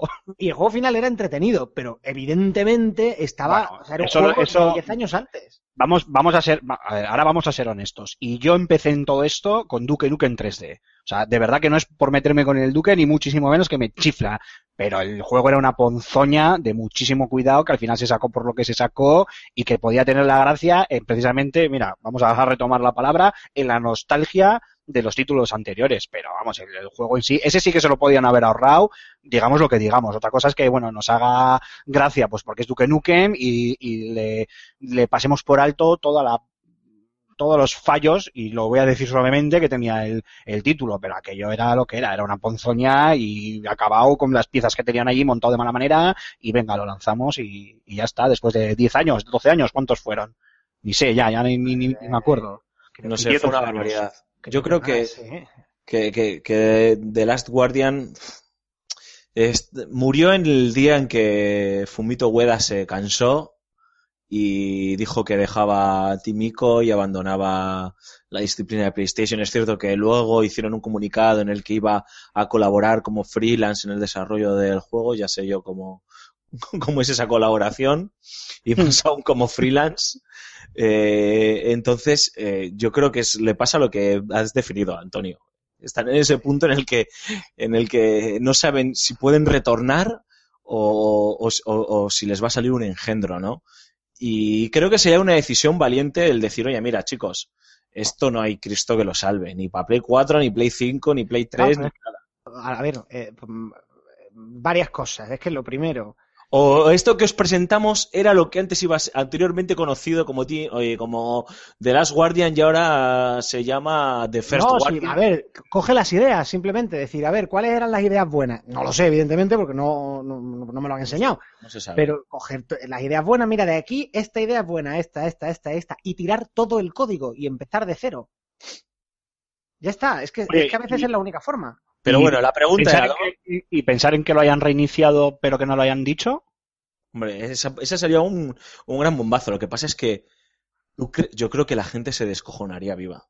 O sea, Sí, si sale, Es un mundo, es sale un mundo. Shuei Yoshida diciendo, bueno, y ahora os dejamos que una sorpresa con ese inglés tan cachondo que tiene, y sacan ahí un tráiler de Last Guardian 1080p, la hostia, tal, no sé qué, reinici- reiniciado, se ve que han- lo han reiniciado completamente, aunque mantiene la esencia, y sale Only for PlayStation 4, y yo creo que la Es que gente, se lo único parte, que pueden la gente decir- se parte el orto, tío. Claro, es que lo único que pueden decir que sea creíble, como Es para el que chiste digan, continuo. anda, caramba, ¿vale? Es, eh, no solo está listo, sino que sale a la venta en tres meses. pongamos. Eso es. Entonces eso dices es. tú, "Ca- coño, pues será verdad. Es Pero que si te un ponen... casi está ya. eh, madre Si mía, dicen ¿qué- qué hace PlayStation- que se llama Fumito. O sea, vamos a ver. Si dicen PlayStation 4 2016, las risas se escuchan en Portugal. Claro. Bueno, lo, lo- estaba buscando mientras hablamos. 16 años de desarrollo. 16, wow, fíjate. El Duque Nukem, el Duque Nukem no el de las Guardian. El- No, el el- Duke Nukem, el Duke Nukem. Está flipando, digo, que me he perdido. Sí, sí, lo de Es que el, el Duke Nukem empezó con 3 de Realms, luego desapareció, entró Claro. otro estudio que no me acuerdo del nombre, al final lo cogió Gearbox, que hacen auténticos juegazos, pero de vez en cuando te cogen y te cuelan un Duke Nukem o un Alice Colonial Marines y te dejan el orto como la bandera de Japón. Yo creo que cuando digo que, que lo mejor que podría pasar es que lo cancelaran, lo digo en el sentido de que es la manera de preservar intacto el prestigio del tímico. Sí, sí, Tú porque te lo es que- cargas y lo siguiente que haga Tímico, eh, la gente se lo va a creer. Porque no solamente se mantiene el prestigio del, del Tímico, sino que además dicen, es que cuando han visto que algo no les salía, lo han cancelado. Sí, y aparte, o sea, perdón, perdón, eh, Alfonso, nada, eso, eso solo quería apuntar, apuntar que, que estoy de acuerdo con, con Antonio. El tímico yo creo que hoy por hoy, en cuanto a equipos de desarrollo de videojuegos, son un poco las, los, eh, en el buen sentido de la palabra, ¿eh? entenderme lo que quiero decir, pero los gafapastas, ¿no? Ese equipo que trabaja en cosas muy exclusivas, que solo, de hecho, que yo solo le conozco el Shadows of the Colossus, el anterior, el ICO, y ya está. Creo que no hay, el de las Guardian no, no ha salido, o sea que no sé, creo que no sé si tiene alguna cosa más. Entonces, eh, yo estoy un poco con Antonio en ese, en ese sentido, ¿no? Si, si al- realmente no pueden sacar el producto y esto ya se empieza a volver el cachondeo que tú comentabas, eh, Alfonso, mejor que, mira, que lo tienen, aunque sigo teniendo esperanza de que se acabe anunciando y acabe saliendo, Si va a pasar eso, mejor que lo tienen a la basura y así el próximo proyecto, sea el que sea, seguirá manteniendo ese- esa imagen y ese sello de calidad de, de Tímico. Dale. No, no, yo simplemente era postillar eh, que creo que no lo vamos a ver y que Sony va a intentar pasar de puntillas cuando tengan el, el turno de entrevistas con los medios, porque al final es la pregunta recurrente, más aún cuando se vea que el juego no ha aparecido nuevamente en otro E3 y, y volverán a dar la respuesta de estamos en ello, bla, bla, bla, bla, bla, bla, when it's done y, y creo que ellos saben que eso ni when it's done ni nada. Entonces, pues bueno, es una Cogemos, cogemos el DeLorean y nos volvemos otra vez al punto en el que estábamos después de este retorno al- a la conferencia de Sony. Y después de hablar de Ubi, pues, eh, por ejemplo, Electronic Arts, que también, bueno, pues tiene chicha para, para mostrar. Eh, yo, por supuesto, estoy esperando con ansias de mayo, con, con ansias de mayo. Muy bien. Con ansias de mayo, o sea, me- ni como agua de, de mayo. De ni abril como nieves de febrero. eso, ala. Anda, que últimamente, cada vez que hablo la boca, sube el pan. En fin, que estoy esperando con muchísimas ansias ese Star Wars Battlefront, eh, sobre todo, más que nada, en, en gameplay. En verlo en movimiento, que el tráiler era muy chulo, ya lo comentamos aquí, muy bonito todo, pero ¿qué pasa? Que yo quiero verlo ya en, en movimiento. También tenemos eso de Mirror's Edge 2, eh, no sé si alguna otra sorpresa. ¿Qué opináis vosotros? Pues eh, que es la conferencia con la que ah, más ganas tengo, porque creo que tienen mucha chicha, ¿eh? Hijo mío, qué raro eres. Es decir, tengo muchas ganas de ver el FIFA 16 y no, ahora en serio. yo- no, yo estoy con Antonio, yo también he flipado con lo que has dicho, pero bueno. A ver, hay cosas guapas, pero... A, a- no sé, a ver, no sé, eh, está claro que el Mirror's Edge 2 va a estar ahí y le tengo, le tengo muchas ganas. El Battlefront, eh, hay compañeros de prensa que ya han visto el juego en movimiento supuestamente en una Play 4 Ojo, ojo, cuidado. ¿Y qué? y dicen que es bastante impressive. Entonces, tengo ganas de verlo con mis propios ojos. Coño, tío, el Mass Effect 4 tiene que estar ahí, por narices, tiene que salir de una puñetera vez, tiene que salir BioWare y enseñarnos en qué están trabajando. Y el juego de Star Wars de Visceral. Es que este es el año de Star cierto. Wars. Entonces, Cierto, cierto, eh. Konami Hennig, o sea, la, la- la directora creativa de Uncharted, eh, tengo ¿Qué? muchas ganas, la verdad. ¿Tendrá algo que ver con, conferencia de- con 1313 o creéis que no? Has conseguido venderme que vale, que puede estar guay. A el ver, nivel es la que más me apetece, igual te has venido un poco arriba, ¿eh? Bueno, a ver, a ver, coño, tío, hay que dar un poco de emoción a esto, ¿sabes? Hombre, que quede, que quede claro que con lo de con el Star Wars de Visceral, que, yo no me acordaba, ahí también me has agarrado un poco por las pelotillas. Y Sí, tampoco me hay acordaba hay que del, darle- hay darle un del poco Mass de Effect interés. 4, pero es verdad, claro, Mass Effect Lo que 4. tendríamos que haber empezado la tertulia es con siguen teniendo sentido los E3 y en 10 minutos nos vamos todos para casa y terminamos el proyecto. Esa va a ser la pregunta del final que va a estar muy bien, ¿no? Yo creo que, que va a ser A ver, eh, en comparación con otros años, las conferencias de Electronic Arts, pues, eh, eran para lo que eran. Que el año pasado, os quiero recordar, queridos oyentes y a María Antonio, que dedicaron 15 minutos a los Sims 4, tío, con Peter Moore jugando a los Sims 4. o sea, 15 minutos, con todo el respeto a los Sims 4, con todo el respeto a la gente que le gusta los Sims, pero una conferencia de L3, joder, yo me acuerdo que la- eh, las risas, eh, los codazos que nos estábamos dando la gente que estábamos ahí viéndolo en directo, o sea, todavía me duelen las costillas, tío. Y, y creo que este año tienen material. Otra cosa es que ni haya Star Wars de Visceral, cosa que sería absurdo, ni enseñen el Mirror's Edge, ni y enseñen un, el logo sobre Mass Effect 4 y se centren en hablar del FIFA, que está muy bien con la característica de las selecciones femeninas, ¿no? Pero, pero vamos, o sea, a priori de las third party, para mí son las que más chicha tienen, ¿eh? Eh, ya sé que ahora vamos a hablar de Bethesda y demás, pero de las que más chicha tienen. Tienen, con Mirror's Edge y con Star Wars tienen y además van a tener que sacar artillería, no ya por lo que dice de Visceral Games y de, de Migenic y tal, no, porque es que se estrena una película de Star Wars dentro de nada, es que si no... Ya, es que es si eso, no es que a tienes nivel de preparado marketing... dos o tres juegos ahí, teniendo tú la licencia, si Claro. no tienes dos o tres juegos para cuando salga la película, es que es, pa- vamos, para llevarte preso. Oye, os he preguntado, ¿el Star Wars este de, de Visceral, ¿creéis que tendrá que ver con el 1313 o qué? Mm, no. Yo no creo que creo, por, eh, por tema de, de licencias. Vete tú a saber, eh, o sea, que tengan la licencia de Star Wars no quiere decir que tengan la licencia de trabajos que estuvieran en desarrollo, que mm, no sé. Yo, yo estoy, yo estoy intrigado, tío, porque Amy Hennig estuvo implicada también en el proceso creativo del Legacy of Cain, los Uncharted, es decir, le gustan o sea, no creo que este Star Wars de Visceral sea un Star Wars protagonizado por Jedi, fíjate lo que te digo. Yo, y bueno, no, es que no lo creas, que además no lo deseo. Ya lo comentamos hace Ya lo comentamos, efectivamente, sí. Eh, Estoy, me encantan Star Wars, pero estoy hasta las narices de los Jedis y las espadas láser y que parecen superhombres, ¿no? Eh, me gustaría ver cómo esta, esta señora capta el espíritu de los bajos fondos de del universo de Star Wars, ¿no? Y creo que ella está más que capacitada para mm, enseñarnos un personaje protagonista masculino o femenino que encarne ese espíritu, ¿no? Y ojalá ella lo haga. Si nos vamos a la lucha del lado oscuro con el lado luminoso, pues como fan de Star Wars que soy, pues eh, babearé, pero me llevaré una pequeña decepción. Boba Fett. Joder, sí, Antonio. sí, es lo que todos, todos esperamos y lo que todos. Y los que, bueno, y lo que todos se, ¿Apostamos algo, Antonio? se rumorea, ¿no? También. Ya hemos apostado una cena. No, no, Boba Fett no, no va a ser protagonista, evidentemente. Maldita sea. Un personaje, un personaje en ese plan. Jan- Jango Fett. Oye, si no es uno será el otro, ¿no? Si no es Paco Boba Fett, Fett. si no es Boba Fett, será Lista Fett. Eh, Alfonso, eh, no vuelves, o sea, no vuelves a Level Up. sin amigos. O sea, no vuelves a Level Up. O sea, José Manuel Fett. Podemos seguir así un rato. oh, chaval, o sea, venga, va, Be- Bethesda. Oye, Bethesda no ha vendido ya todo el, el pescado con anu- anuncio de Fallout 4 antes del E3. ¿Qué? Tú lo que quieres, tú lo que quieres es que diga- vayamos directamente a ver si merece la pena organizar un E3, ¿no? Ese es- ese es el punto final al que vamos a llegar. No, básicamente porque es que al final a mí me hace gracia como dos semanas o tres antes del E3 se anuncia todo y cuando llega el E3 ya, pues hombre, obviamente sigue habiendo sorpresas. Es que si no, mandaría, mandaría huevos. Claro, pero... pero eso tiene, tiene un sentido eh, informativo, digamos, que es que en las revistas de papel de toda la vida, pues te venía un mes después la revista y lo tenías todo junto y ya está. Tenías un número especialmente interesante. Mientras que ahora, como todo es al día a día, pues te vas a encontrar con que hay 20.000 noticias en una semana que se están contraprogramando unas a otras. Es que incluso una misma compañía no le interesaría enseñar 10 juegos en una conferencia. Porque se está contraprogramando a sí misma. O sea, se está restando atención a sí misma. No te digo ya entre ellas.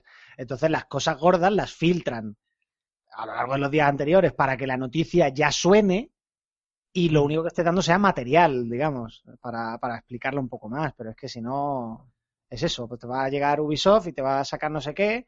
eh, ese no sé qué te ocupa la portada, el siguiente no sé qué, 10 minutos después te cambia la portada, el siguiente no sé qué. Eso es inasumible. ¿Y luego qué? ¿El próximo Elder Scrolls o no? No, yo creo que van a ir a saco con Fallout porque lo han enseñado ahora. Yo creo que Fallout y, y Elder Scrolls eh, son licencias importantísimas para ellos y no tiene ningún sentido que se pisen, pero eh, anunciaron aquel, aquel teaser de Doom, entonces tiene todo el sentido que, que lo muestren, cre- creo yo. Wolfenstein igual. algo de Wolfenstein y ojo que, que claro, que nos olvidamos que Bethesda también está detrás de, bueno, con Arkane, de Dishonored, se ha hablado mucho de Dishonored 2, ¿por qué no pueden enseñar algo de Dishonored 2? Y el estudio de Human Head, que estaba trabajando en Prey 2, que se canceló, y a lo mejor tienen algo nuevo que enseñar, o sea que, que ojito que hay también tela, tela marinera en Bethesda. No me, no me motiva tanto como, como la conferencia de, esta, de Electronic Arts. pero coño, ahora viéndola en perspectiva también, también tiene tela. Pero yo creo A ti que te motivan todas. yo creo que eh, Anto- eh, Antonio estará conmigo en que Fallout 4 y, y- y Doom van a ser los, los sus pesos pesados, aunque coño, para hacer una conferencia tendrás que enseñar algo más, claro.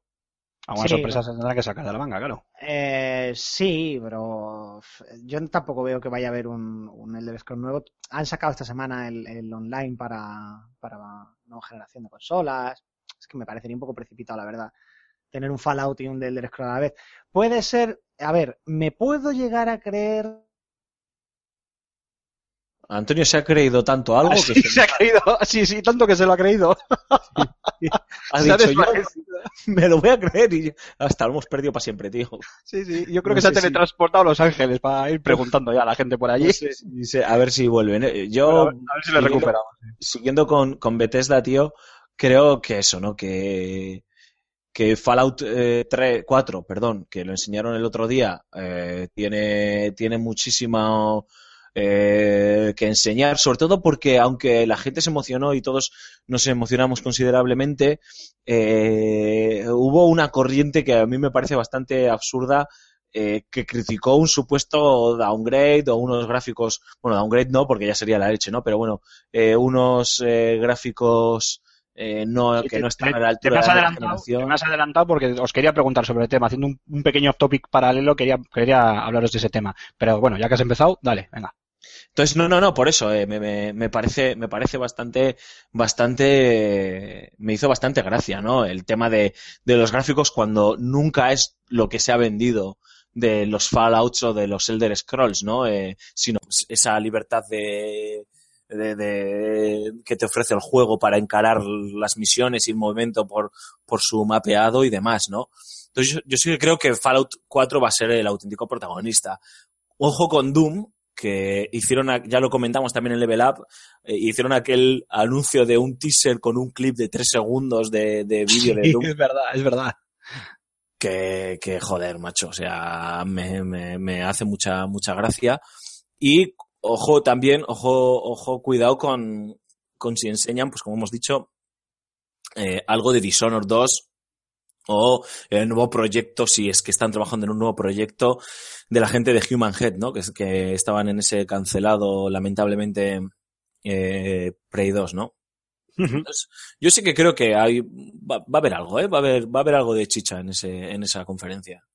Eh, yo lo que quería preguntaros, a ver si jo, estaría bien que se pudiese volver a incorporar a Antonio, que se nos ha caído el pobre, eh, Sí, se ha es sobre el tema este de, de- del tema de los gráficos, que ya me, me parece un poco exagerado que eh, con estos eh, filtraciones eh, pre-E3 y tal, con un, con un simple tráiler, ya la gente se monte a criticar los gráficos de un juego del que pues, al final solo has visto eso, solo has visto un, un, un tráiler y que, coño, pues tampoco pintaba tan, tan mal. Y lo llevo incluso a colación, yéndome un poco más atrás todavía, a toda esta polémica del downgrade de los, de los gráficos, como ha pasado con The Witcher y tal, cuando luego tenemos delante juegos que, independientemente de cómo nos los hayan vendido, son juegos que visualmente son apabullantes. Entonces, me parece un poquito exagerado por parte de, de la gente y lo quería traer el tema también un poco a colación de qué hará al respecto Beth- Bethesda en, en L3 con, con ese Fallout 4 y, qué mostrarán, ¿no? Donde doy por hecho que mostrarán bastante más eh, gameplay para que la gente pues eh, no sé, se deleite y se quite un poco esa, esas dudas que generó que yo personalmente no, no las entiendo y no sé, Alfonso, ¿tú qué opinas? Eh, Juan Gómez Jurado en una entrevista o en un coloquio que tuvo con Antonio Santo al respecto de The Witcher 3 dijo una frase que suena un poco destroyer pero que en el fondo tiene mucha razón y es que generalmente los jugadores de, de- de videojuegos nos la cogemos con papel de fumar, ¿no? Y, y nos hacemos gallardas con, con auténticas tonterías. Em, está claro que eh, podíamos esperar algo más de Fallout 4 a nivel técnico, pues sí, pero es que estamos hablando de un tráiler de anuncio de un juego que se hizo a través de YouTube, cuando sabemos cómo comprime YouTube la calidad de sus vídeos y demás, ¿no? Yo quiero verlo in situ, quiero probarlo. Estoy seguro que, que, coño, estamos hablando de un juego que va a salir en, en la actual generación de consolas y que va a estar a la altura de las circunstancias. Pero si el que se acerca a un Fallout o un Elder Scrolls por los gráficos, eh, lo hace por los gráficos, creo que se confunde completamente. Creo que no he Sí. entendido nada de qué van esos juegos. O sea, es que yo lo que quiero es que me den libertad de decisión, libertad de actuación, un mapa enorme, una cantidad enorme de side quests, una historia que me atrape. Es decir, eh, esperar de Fallout que sea la quinta esencia eh, de los gráficos, pues es no entender nada de qué va esa saga y de qué va esa franquicia y sobre todo de qué van Hola los chicos.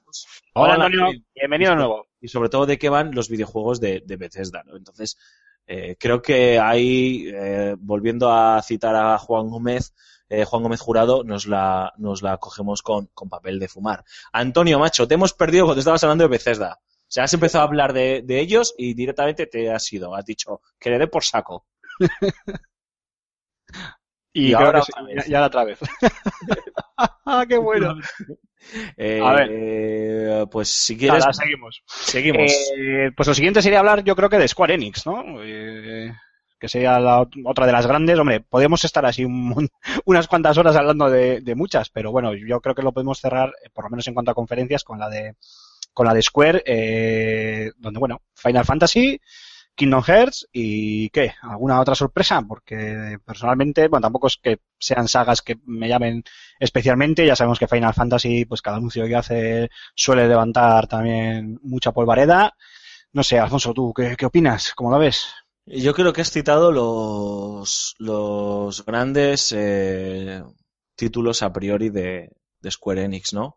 Eh, obviamente em, se, se espera Final Fantasy XV, incluso que se empiece a hablar de una posible ventana de lanzamiento, ya no te digo fecha de lanzamiento, pero no sé, tío, un primavera de 2016 o algo así, o. Holidays 2016, aunque, aunque nos vayamos a un año y pico vista, ¿no?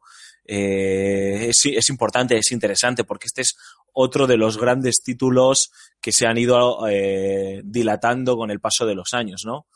Eh, Kingdom Hearts 3 también yo creo que es el momento de que volvamos a ver algo más de, de esta franquicia, luego pues un Dragon Dogma, Dogma y demás, bueno pues esos títulos que están ahí.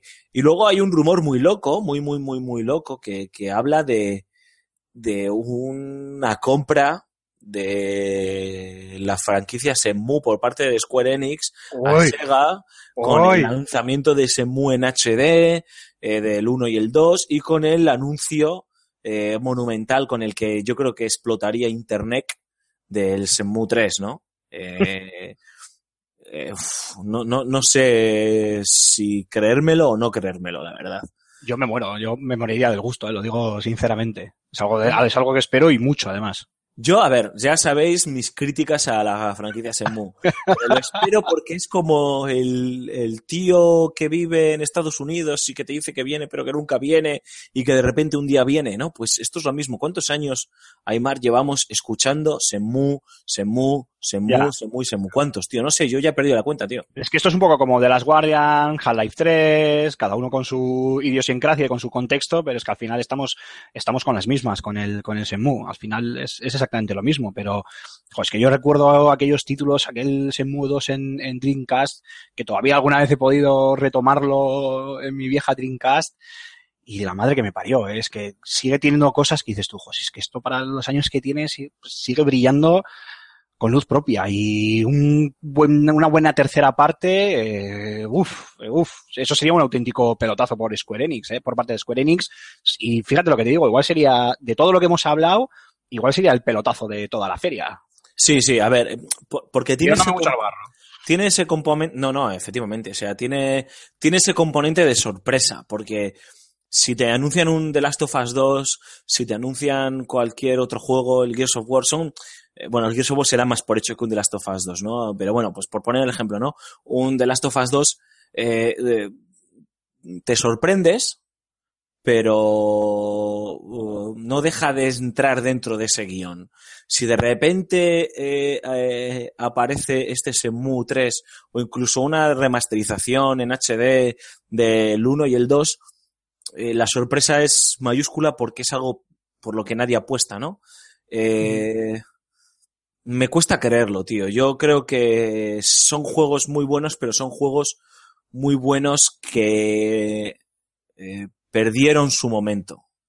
Creo que están más arraigados en el imaginario colectivo que en una necesidad real de que eh, se resucite esta, esta saga. Yo creo que hay más jugadores que no conocen Shenmue Ese es el que lo tema. conoce.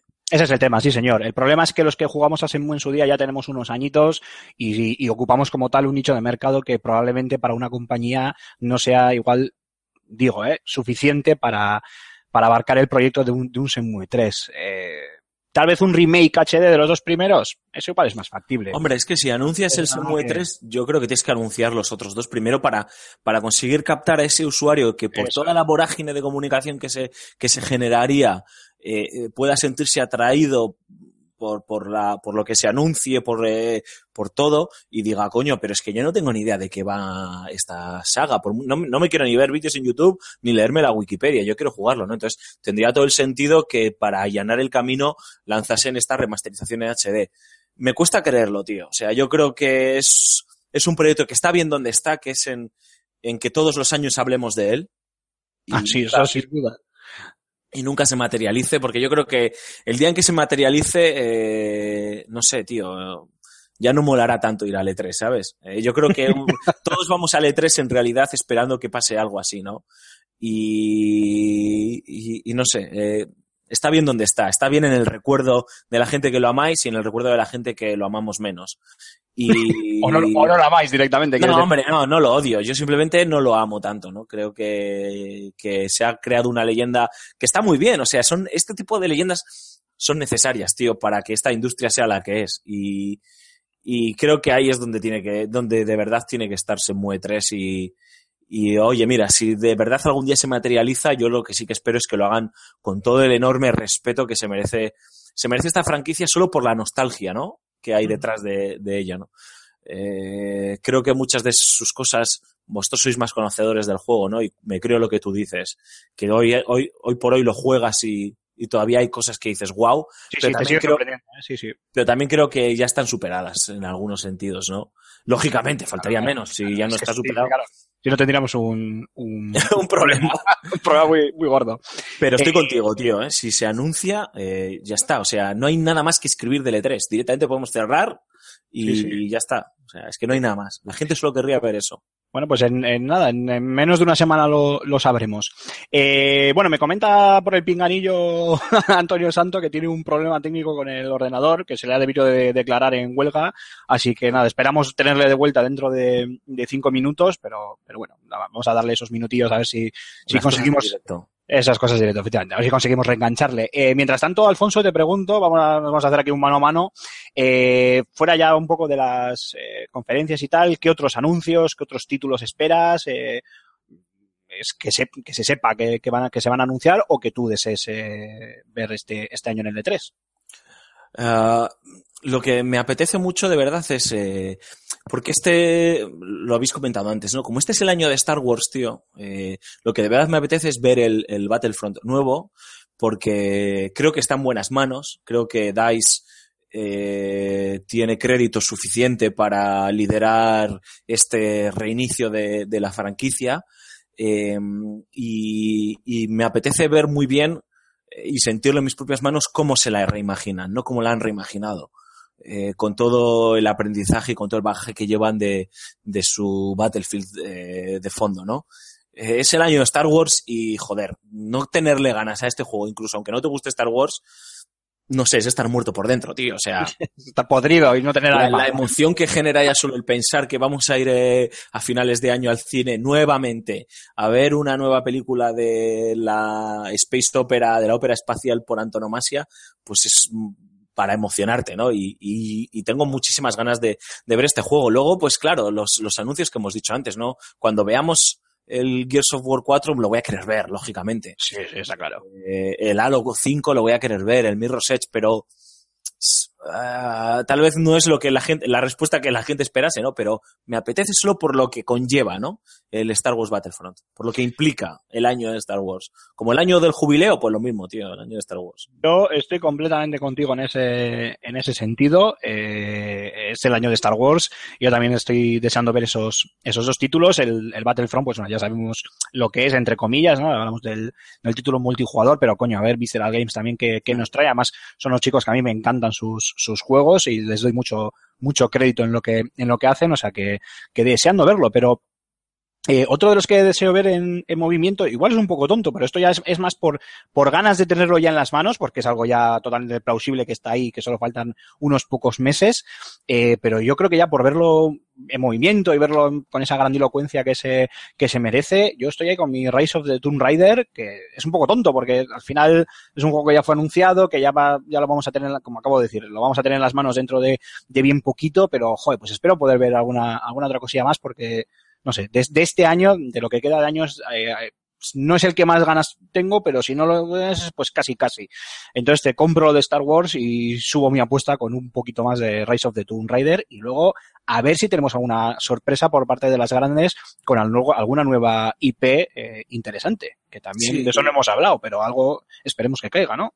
Sí, a ver, eh, eh, hilando con el resto de Tomb Raider, yo creo que va a tener un peso específico muy importante en, en la conferencia de Microsoft, incluso aunque no sea, su no sea exclusivo, y todos lo sabemos, ¿no? Lo que no sabemos todavía es cuánto va a durar esa exclusividad. Eh, necesitan venderlo, o sea, y, y, y, sacar, y sacar pecho, porque Crystal Dynamics nos sorprendió a todos con, con ese nuevo Tomb Raider, con ese reinicio de la franquicia, y pues, como hemos dicho con, con DICE tienen ese crédito, ¿no? Con este Rise of the Tomb Raider y, joder, el que diga que tampoco tiene ganas de verlo, volvemos a decirlo. O sea, yo creo que está podrido por dentro. Pero luego hay otras joyitas. Hay más del tema indie, como por ejemplo Rhyme de los españoles Tequila Works. Sí, me apetece verlo. El, trail, el trailer de Gamescom me emocionó, me, bueno, cautivó a todo el mundo, fue de lo más comentado en la conferencia de, de PlayStation, me apetece volver a verlo, eh, ya sobre todo lo que me apetece es saber si vamos a jugarlo este año, ¿no? Porque porque tiene toda la pinta, pero coño, es que no dicen ni mu, macho, están calladísimos. O el No Man's Sky de, de también exclusivo, no, este sale también en, PC. En PC pues, y en PlayStation 4. PlayStation 4 me, me, llama mucho la atención el concepto del juego. Son esos indies que están ahí, que muchas veces pues pasan lamentablemente... Hello, Hello, Games son, Hello Games, sí. Pasan desapercibidos en, en la feria, pero pero tengo ganas de verlos, ¿no? De acercarme por el stand, de ponerme delante de, del mando y poder eh, jugar un ratillo, ¿no? y, y, luego, pues, ojalá, ojalá haya sorpresas, tío. Eh, tiene que haberlas. Y estoy seguro que en la conferencia de Microsoft nos vamos, nos vamos a hartar. Es que tiene que haberlas, tío. Vale, pues eh, si te parece, Alfonso, lo que vamos a hacer es marcharnos unos minutitos a un pequeño corte musical. Así hacemos un breve descanso, mojamos la sin hueso, que nos, nos hemos quedado secos, les damos un poco de cuartel también a nuestros oyentes, que tienen que estar flipando porque no hemos callado en más de, en más de una hora seguida, y así recuperamos también a Antonio Santo. Así que nos vamos a un breve descanso y volvemos ahora mismo. No os mováis. Hey, got a permit for those guns? I've got your permit right here.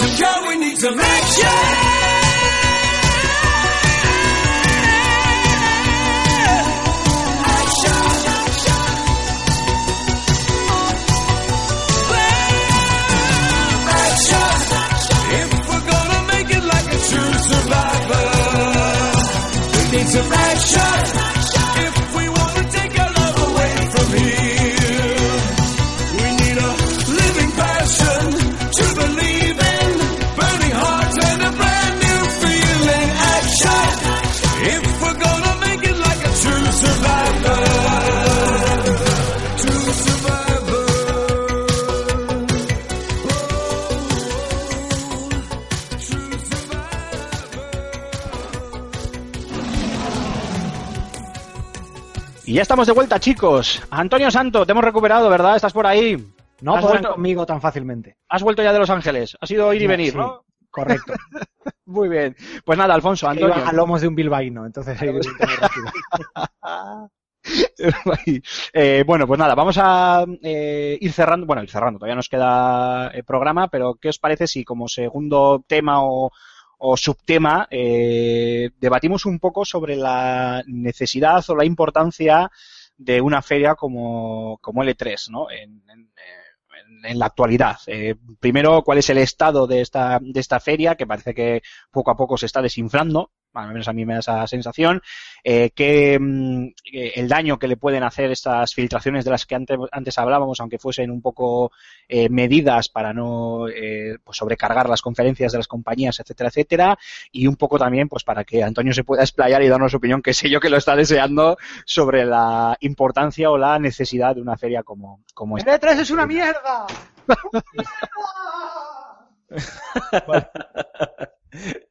Y hasta le hemos perdido para Ah, siempre. perdón, perdón, no, no me he podido contener. Antonio, todo tuyo, tío, que llevamos hablando Sí, de Mario sí. los últimos 10 minutos, macho, y estamos secos. Nada, bueno, a ver, eh, matizo mucho. No, no es que el E3 sea una mierda, es que es una feria que está concebida Es que es una puta mierda.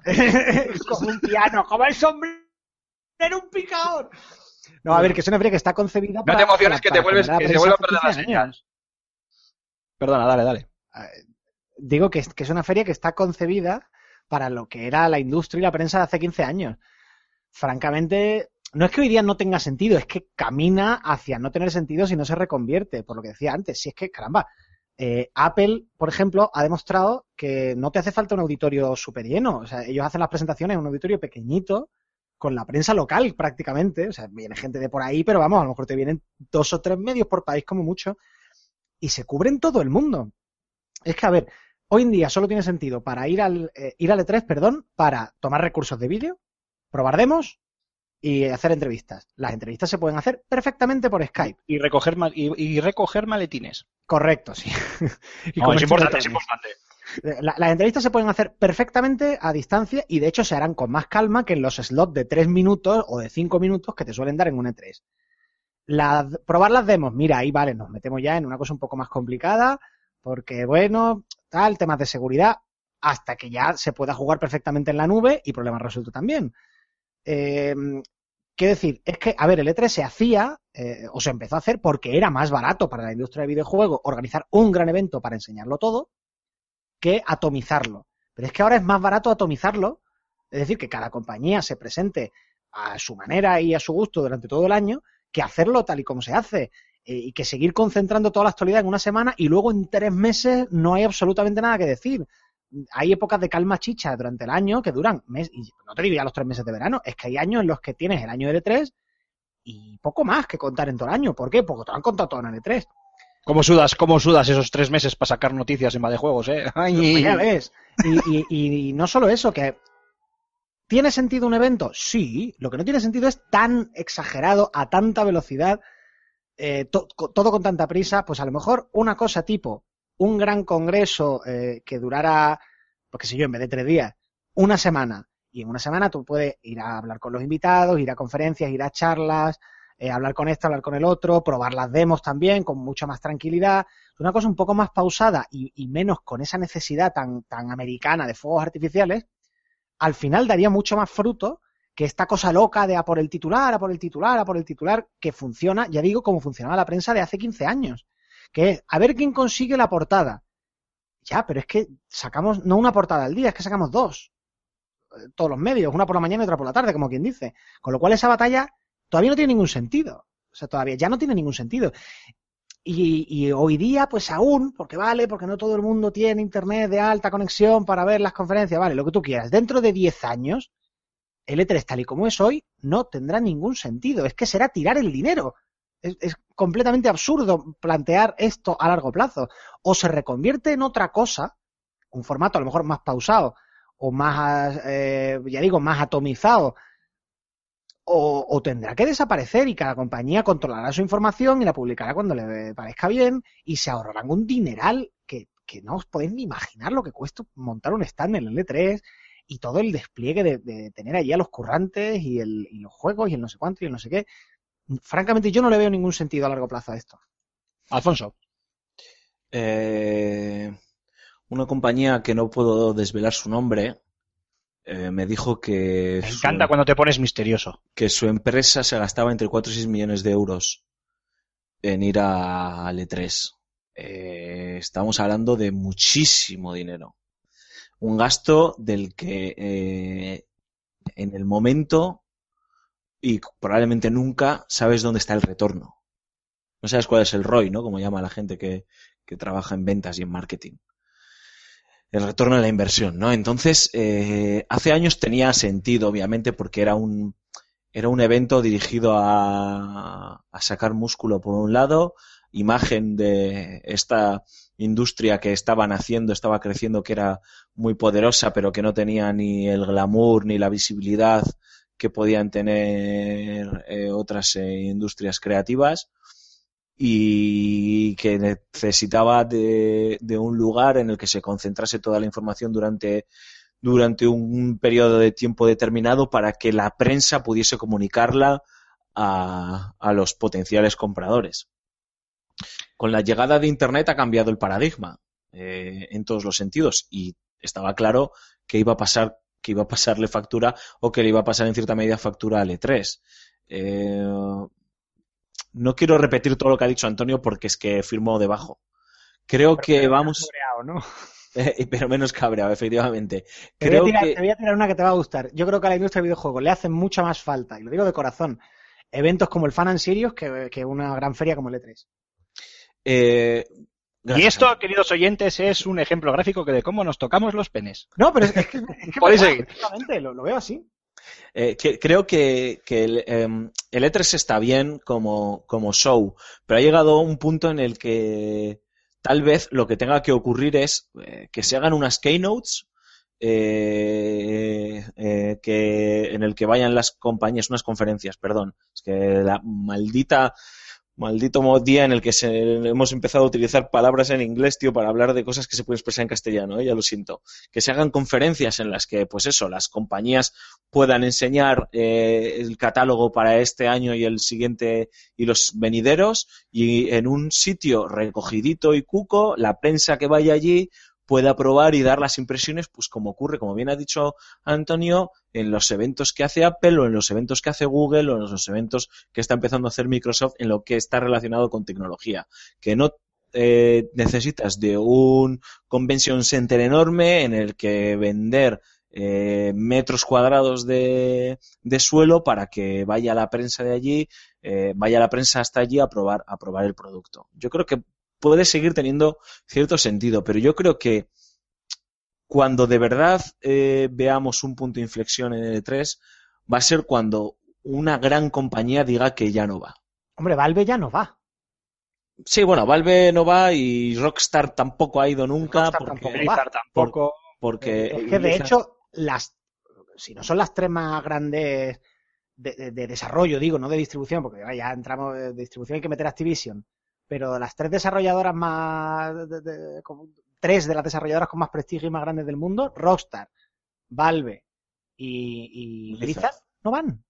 No, no, y No, de hecho, se la bufa, les da igual. Es más, Val- ahora mismo probablemente, ¿cuál es el, si tú tenéis que decir cuál es el estudio ahora mismo?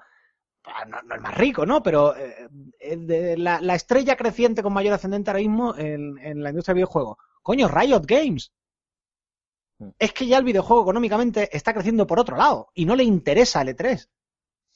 A ver, no, efectivamente, o sea, es un evento que se está quedando viejuno, que tiene, que, que sigue teniendo, eh, sigue teniendo, obviamente, su sentido, pero que tiene que pensar eh, muy seriamente, no el evento en sí, sino la industria, si es necesario este tipo de, este despliegue para el fin al que quieres llegar, que a fin de cuentas es comunicar, llegar al usuario. Y mira, tío, por mucho que nos descojonemos y nos haga mucha gracia, Nintendo lo hace de maravilla. Cuando le sale de los huevos, lanza sus Nintendo Directs, que lo anuncia casi casi de un día a otro, comunica lo que tiene que comunicar, que siempre es a corto plazo, y punto. Y comunica directamente al usuario. A la prensa le manda el código embebido de, de YouTube o del sistema de vídeo pertinente para que lo embeba y punto. Y si no, lo mueven por sus redes sociales, que tienen el canal casi casi entre comillas eh, de la mano. Eh, y cuando una de estas grandes compañías diga de verdad, como se está oyendo en el en Gamescom, que no va a PlayStation este año, y eso puede ser una puñalada al corazón bastante importante para Gamescom, que no va al E3, ojo, ahí yo sí que creo que de verdad el E3 empezará a, tambalearse. Mientras PlayStation, mientras Microsoft, Nintendo en cierta medida sigan eh, yendo o apoyándolo, eh, pues bueno, pues el E3, como lo conocemos, seguirá existiendo. El día que una de estas tres de verdad, ¿eh? no digo ya solo como lo, mm, se lo está planteando eh, Nintendo, diga que ya no va, que no le encuentra ningún sentido, habrá un cambio de paradigma en el E3. Yo creo que, que hoy por hoy, Antonio antes ha dado en el clavo y nos hemos reído y tal, se cubre muchísimo mejor un E3 en casa que en casa quiero decir en, en tu país que desplazándote a Los Ángeles. Porque es que las compañías y ese es otro este es otro de los secretillos de del mundillo la semana siguiente empiezan a organizar tours de prensa para la gente no- que no ha podido desplazarse in situ a probar el juego, ¿eh? no a verlo, porque yo, eh, si anuncia eh, Ubisoft no sé qué tal juego nuevo y tal, y no lo he podido probar in situ, pero he visto todos los trailers, eh, todos los gameplays que se han subido en YouTube, ya tengo una idea general de lo que va, de, de qué va el juego. No lo he podido tocar, pero sé de qué va. Pero la semana siguiente o diez días después me lo van a enseñar en Madrid o en Barcelona o donde sea, porque van a organizar esos tours. Entonces, Antonio lo ha dicho, ya eh, incluso por logística, las propias compañías ya pueden permitirse hacer eso. Bueno, pues yo, después de oír vuestros argumentos, a los cuales no quito ni un gramo de, peso, os diré que estoy totalmente en contra de lo que habéis dicho. Y voy a explicar, voy a intentar explicar por qué, porque no, no- no estoy muy convencido de, de poder transmitir bien mi, mi idea, pero bueno, lo, lo voy a intentar. Yo creo que esto no se trata de, cifras, o, o mejor dicho, voy a ir un poquito más allá. Que esto va más allá, valga la redundancia, de las, de las propias eh, cifras o de lo que las compañías se gasten. Yo creo que el E3, eh, aunque sí que os voy a comprar el hecho de que eh, como feria poco a poco se tiene que ir renovando, porque obviamente como cualquier, perdón, como cualquier eh, producto en, en realidad, ¿no? Eh, si no lo vas renovando cada X tiempo, pues al final se te va a quedar obsoleto y con, con una feria como el E3 te puede pasar lo mismo. Y aunque tenga que eh, tener pequeños o grandes cambios, pues yo eso tampoco lo sé y tampoco me atrevería a decir cuáles, cuáles serían, más allá de, pues bueno, de, de ciertos ajustes. Yo creo que es necesario un evento de estas características para que las compañías, todas las que quieran, todas las que se lo puedan permitir, se la desenvainen. Así de simple. O sea, está bien que exista un evento a nivel mundial que se celebre una vez al año en el que las compañías puedan ir, puedan mostrar lo que les dé la gana, puedan mostrar sus eh, buques insignias, puedan mostrar sus sorpresas, puedan mostrar sus apuestas por eh, títulos más humildes pero de una calidad más, eh, no sé, artística, si queréis eh, decirlo de, de alguna manera, y puedan un poco blandir espadas y medírsela eh, los unos a los otros para bueno pues para decir aquí estoy yo y, levantar la pata y mirar un poco sobre su, su terreno. Vamos un poco de, de, de pompa y boato y de, de fuegos artificiales para, para también eh, eh, mostrar todos esos productos a, al mundo, independientemente de que luego se hagan eh, tours eh, por todo el mundo para mostrar el producto de forma eh, más íntima a los medios que no se hayan podido desplazar o, eh, o que eh, gracias a Internet se puedan hacer eh, mejor ciertos trabajos que en, el E3 no. Pues mira, eso por ejemplo es algo que, que sí podrían mejorar, ¿no? Porque si por ejemplo allí donde se hiciese el, el, el evento, porque también se rumoreó no hace mucho, ¿no? No hace muchos años, con que tal vez el E3 abandonase Los Ángeles, creo, creo recordar, eh, pues bueno, eh, que, que contase con unas buenas eh, redes de, de internet, sé, unas redes RDSI para eh, grandes comunicaciones o bueno, o, mínimo unas, unas buenas conexiones wifi que, que funcionen y, no se caigan y otros otro tipo de posibilidades pues a la hora de, de, gestionar la información y de gestionar también el contacto con desarrolladores y, y personajes. Y yo personalmente lo compro, o sea, yo sí quiero un evento anual donde haya mucho, pues eso, mucho fuego de artificio, muchas luces, donde se nos muestren eh, los grandes lanzamientos eh, anuales y donde poder concentrar todo ese, todo ese material, aunque no sea necesario o aunque pueda resultar caro. Es decir, el que quiera ir y se lo pueda permitir irá y el que no, pues no, pero coño, yo, ¿sabes? Eh, quiero, eh, al igual que quiero un Fan Sirius, oh, aquí, me- aquí sí que me la voy a agarrar con papel de fumar, pero al igual que quiero un Fan Sirius para ver a las grandes estrellas pasear por la alfombra roja y llevarse los, los premios como si fueran los Oscars, que estoy por hoy, pues no hay o no hay nada muy similar que, que se diga en el, en el mundo, pues demonios, pues también lo quiero para el, para el producto, además que no eh, olvidemos que, claro, nos estamos centrando mucho en, en el juego, pero también hay mucho hardware, etcétera, etcétera. Lo que pasa es que eso igual se deja un poquito más en, en segundo plano. Así que por mi parte, eh, sin quitar un gramo de peso, como he dicho a vuestros argumentos, yo sí quiero E3, yo sí lo compro y yo sí creo que es necesario por imagen, por marketing y por darle un poco de caché y de, y de sí, pues eso, de, de, de pompa y circunstancia, como antes decíamos, a las grandes compañías y a los grandes juegos de, del año, ¿no? Y quiero, pues eso, que, me- que est- estar ahí temblando a las 2 y 58 de la mañana esperando a que Sony abra la conferencia y como decía antes eh, Antonio, esperar ese final de las conferencias de Microsoft, Sony, Nintendo, bueno, Nintendo a su bola, pero de, de quien sea, me da igual, Bethesda, Electronic Arts, de, de quien sea, con esos eh, 10 segundos finales en los que todo se va negro y aparece un tráiler de una nueva IP o de esa saga mítica que no esperábamos el nuevo título o alguna cosa de estas y que nos quedemos con ganas de, de más. Creo que el E3 es la, la, una de las mayores máquinas de crear hype que existen hoy por hoy en la industria del videojuego. Pero es que tú te imaginas tanto que, que tan a menudo se compara la industria del cine con la industria del videojuego. ¿Tú te imaginas que el cine plantara, no, no, pues eso, no los Oscars, no un día de no damos premios o una cosa así, sino coger y decir, venga, pues durante esta semana vamos a llegar y vamos a eh, estar poniendo un tráiler cada dos minutos durante tres días y a enseñar los, los coches con los que hemos grabado Mad Max y los dinosaurios de, de Jurassic Park. Shut up and take my money. Joder, no lo tendrá para ti, yo te lo compro ahora mismo, ¿dónde hay que firmar? Joder, te lo compro ahora mismo, ¿dónde tengo que firmar? Madre, me encantaría, es exactamente lo mismo. Eh, o sea, te- la misma explicación que te he dado para, para el E3, yo te la daría para, para el cine. Sería genial un evento anual donde las grandes compañías, la Paramount, la Warner, la Metro, eh, bueno, la que quieras, ¿no? Todas las eh, compañías que están eh, subsidiarias de, de Sony Pictures, yo qué sé, el cine independiente, tal, no sé qué, todos anunciasen eh, eh, las grandes eh, películas del año, un poco como las, las fases, ¿no? De, los, de las películas de, de Marvel, ¿no? La fase 1, la fase 2, la fase 3, pues, pues eso, ¿no? Que anunciasen las películas que van a, a sacar durante el año, a, aquellas que consideran eh, que, se hable un poco, ¿no? Que, se, que entre los propios medios se hagan eh, quinielas para ver cuáles de aquellas podrían optar a los, a los Oscars, eh, con, solo, solo con la presentación o con el proyecto y tal.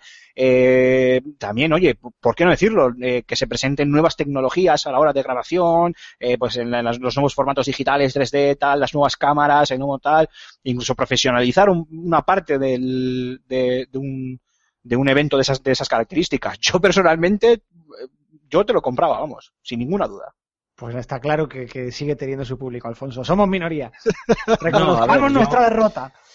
Yo eh, creo que... No, no, reconozco que a la gente... Lo he leído en muchos foros. A la gente lo que le gusta, el que es fan eh, del E3, y yo me considero fan de, del E3, ojo, le gusta eso, ¿no? A mí me ha gustado como lo ha resumido Aymar, ¿no? El gusanillo de, esperar hasta las 3 de la mañana para ver la conferencia de, PlayStation y demás, ¿no? Pero, pero creo que eh, estamos hablando de una industria tan global que cada vez es menos las personas que siguen el E3 de las personas que juegan a videojuegos. Bueno, eso es, lo que he dicho es una perogrullada.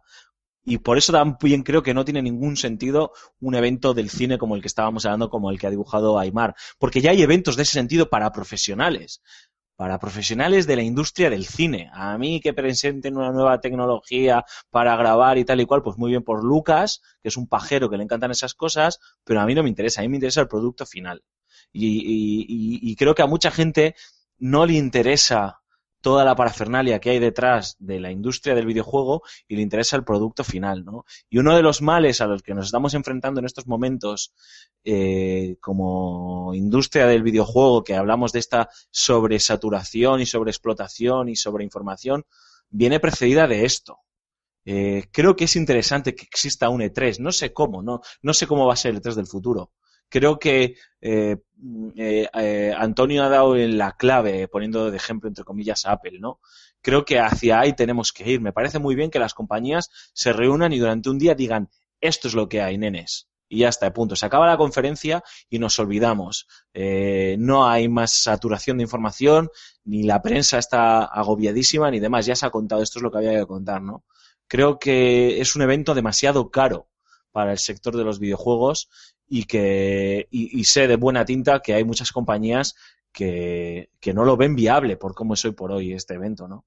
Y, y También hay que tener en cuenta que estamos en un, en un momento de crisis económica global, que si estuviéramos en, en, eh, con vacas gordas, probablemente otro gallo cantaría, porque ahora mismo todo el mundo quiere ahorrar y todo el mundo quiere guardar hasta el último céntimo y probablemente en otro, en otro momento, probablemente a una compañía no le, a ciertas compañías, las más pudientes obviamente, probablemente no les importaría o estarían dispuestas a invertir esos 4 o 6 millones de euros que comentabas tú antes con ese ejemplo innombrable. te digo yo que los la época en los años o los años en los que Vivendi te invitaba a ver sus juegos y te llevaba una semana a Miami Vivendi. a Miami a ver durante dos días sus juegos y el resto de días a jugar al golf, a jugar a los karts y tal, eso se ha acabado, tío. Y me parece lógico también, o sea, Pues me da hemos- pena. ha, cambiado esta industria, ha madurado, ha crecido y, y- y creo que hay que afrontar eh, los retos del futuro con- de otra manera. Y la forma de comunicar también ha cambiado, ¿no? Entonces, no lo sé, o sea, no, no quiero que la gente nos malinterprete. Yo creo que ni Antonio ni yo queremos que desaparezca el E3. No, no, para nada, no, no. El E3, como está concebido hoy día, y Antonio se ha ido a 10 años, pues porque es buena gente y no ha querido irse más a, a fechas más cercanas, eh, va a cambiar. O sea, no tiene sentido. O como es, como hoy lo entendemos, ¿eh? Y seguirá habiendo un E3, y si algún día de repente no existe, me parecería una cagada como un campano, ¿eh? Bueno, si quieres eh, apostillar algo, Antonio, para, para cerrar ya el debate.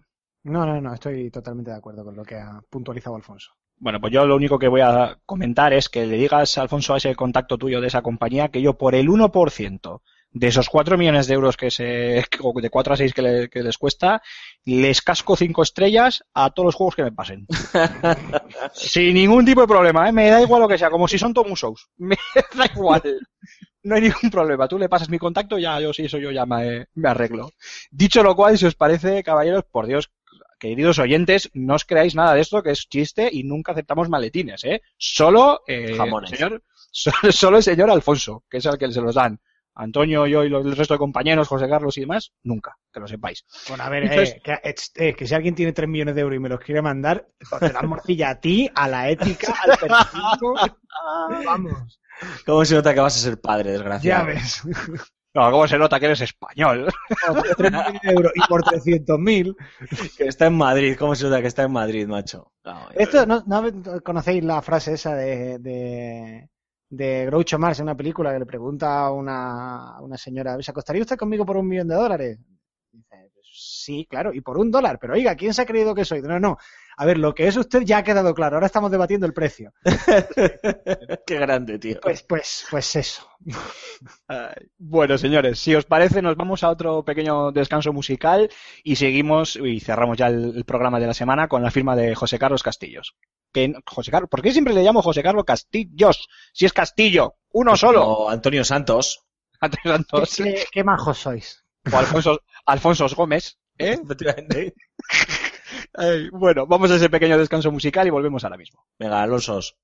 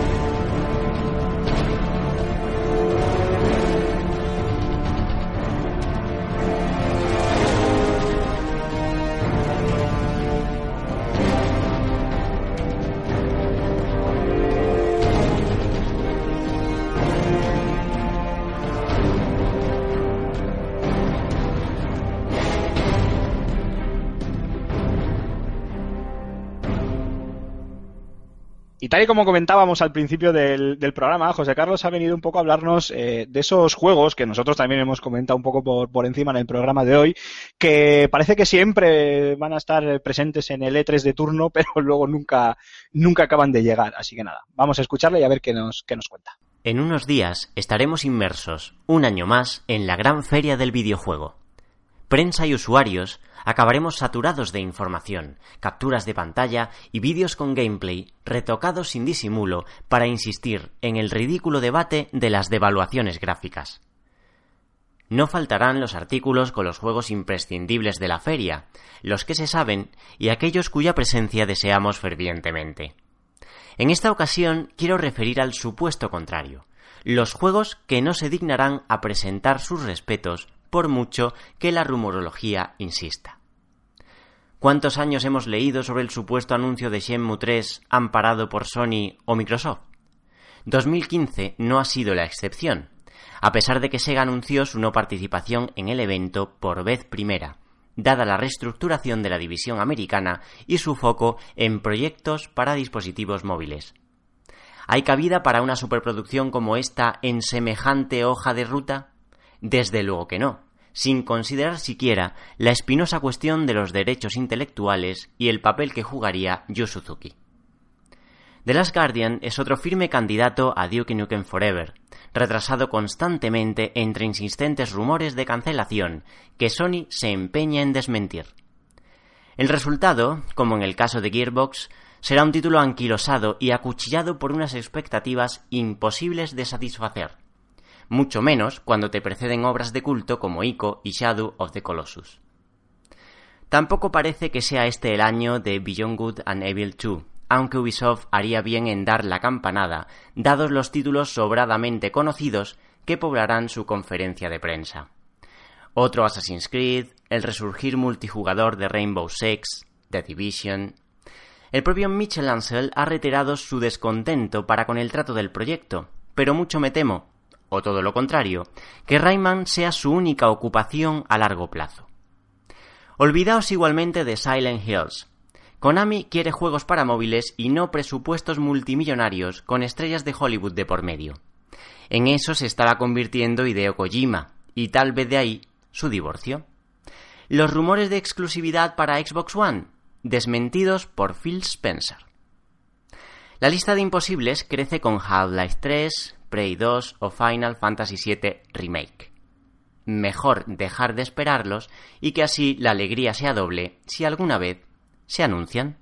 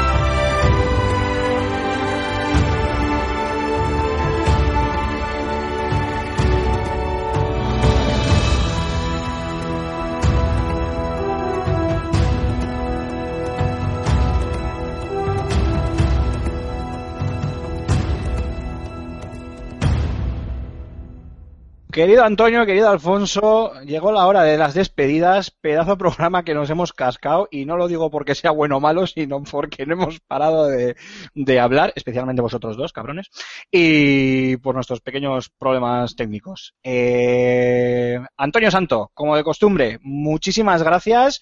que no se vuelva a repetir lo de la semana pasada, que me ponga, ya sabéis que pongo negativo, si no, y, y nada, espero tenerte aquí de nuevo la semana que viene. Así será, supongo, que con este follón del E3, pues vete a saber lo que nos toca. Pero bueno, nada, que muchas gracias a ti. Hasta luego, Pues, bonicos.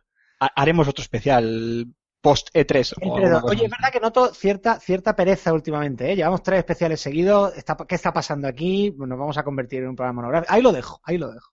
Algo, algo, bueno, al- algo haremos, algo haremos. Alfonso Gómez, muchísimas gracias. Eh, esperemos, esperamos con ansias tus comentarios y tus informaciones desde la ciudad de Los Ángeles y, como de costumbre, te cedo la batuta para que te despidas de los oyentes y recuerdes las formas de contacto. Pues bueno, ya sabéis que podéis encontrarnos como siempre en Facebook, en facebook.com barra de juegos, en YouTube barra de juegos, en Twitter arroba de juegos. Podéis dejarnos vuestros comentarios, ya sea en el canal de iBox, en iTunes creo que también podéis dejarnos comentarios y vuestras estrellitas también en, en iBox, por favor, también en la noticia de badejuegos.com, eh, en nuestros twitters personales, arroba aymar barra baja eh, arroba Antonio Santo, arroba Alfonso Gómez, eh, y es un auténtico placer, como siempre, Aymar, estar aquí. Eh, me marcho casi casi corriendo al aeropuerto, pero con, con ganas de contaros todo lo que allí se cueza o nos Manda- cueza, o lo que sea. Ma- Manda huevos que no te sepas ni tu propio Twitter. Arroba Alfonso Gómez AG. ¿Y qué he dicho? Alfonso, Gómez. Pero si queremos tal y como eres, Alfonso, no te preocupes. Un saludo para arroba Alfonso Gómez, que ahora de repente habrá tenido como 500 seguidores de golpe. Sí, claro. Seguro, seguro, seguro. Oye, oye, chavales, ¿no os creéis el poder de convocatoria del podcast de Level Up? Porque es que sois unos tristes de la hostia. No, no, lo que no nos creemos es tu poder de convocatoria, perdona. Chitón, ¿eh? A ver si vais a estar todas despedidas aquí. Me cago en la mano. Calla, calla loca. Bueno, Bueno, chicos. pues, Dudas, gracias. ¿eh? No sé si llevar el bañador de tanga de leopardo, macho, o, o el bañador pito turbo, tío. Muchas gracias, muchas gracias. Ya me has quitado el apetito. Yo te diría que te lleves el Borat. Ahí es, el Borat, eso es. Ay, Os eso mandaré fotos. Os mandaré fotos. No, por Dios, que me arranco los ojos. Vais a ver un, downgrade de la leche. Ay, por favor. Bueno, un poquito de seriedad que estamos despidiendo el programa, señores. Y por parte de, este humilde locutor y malintencionado, bueno, guionista, no sé si es la, la palabra, eh, sin más. Despedirme, agradeceros como siempre que nos escuchéis, e emplazaros para la semana que viene y deciros que como de costumbre intentaremos traer un programa mejor, pero que no os prometemos nada porque será difícil. Hasta dentro de siete días. Adiós, bonicos.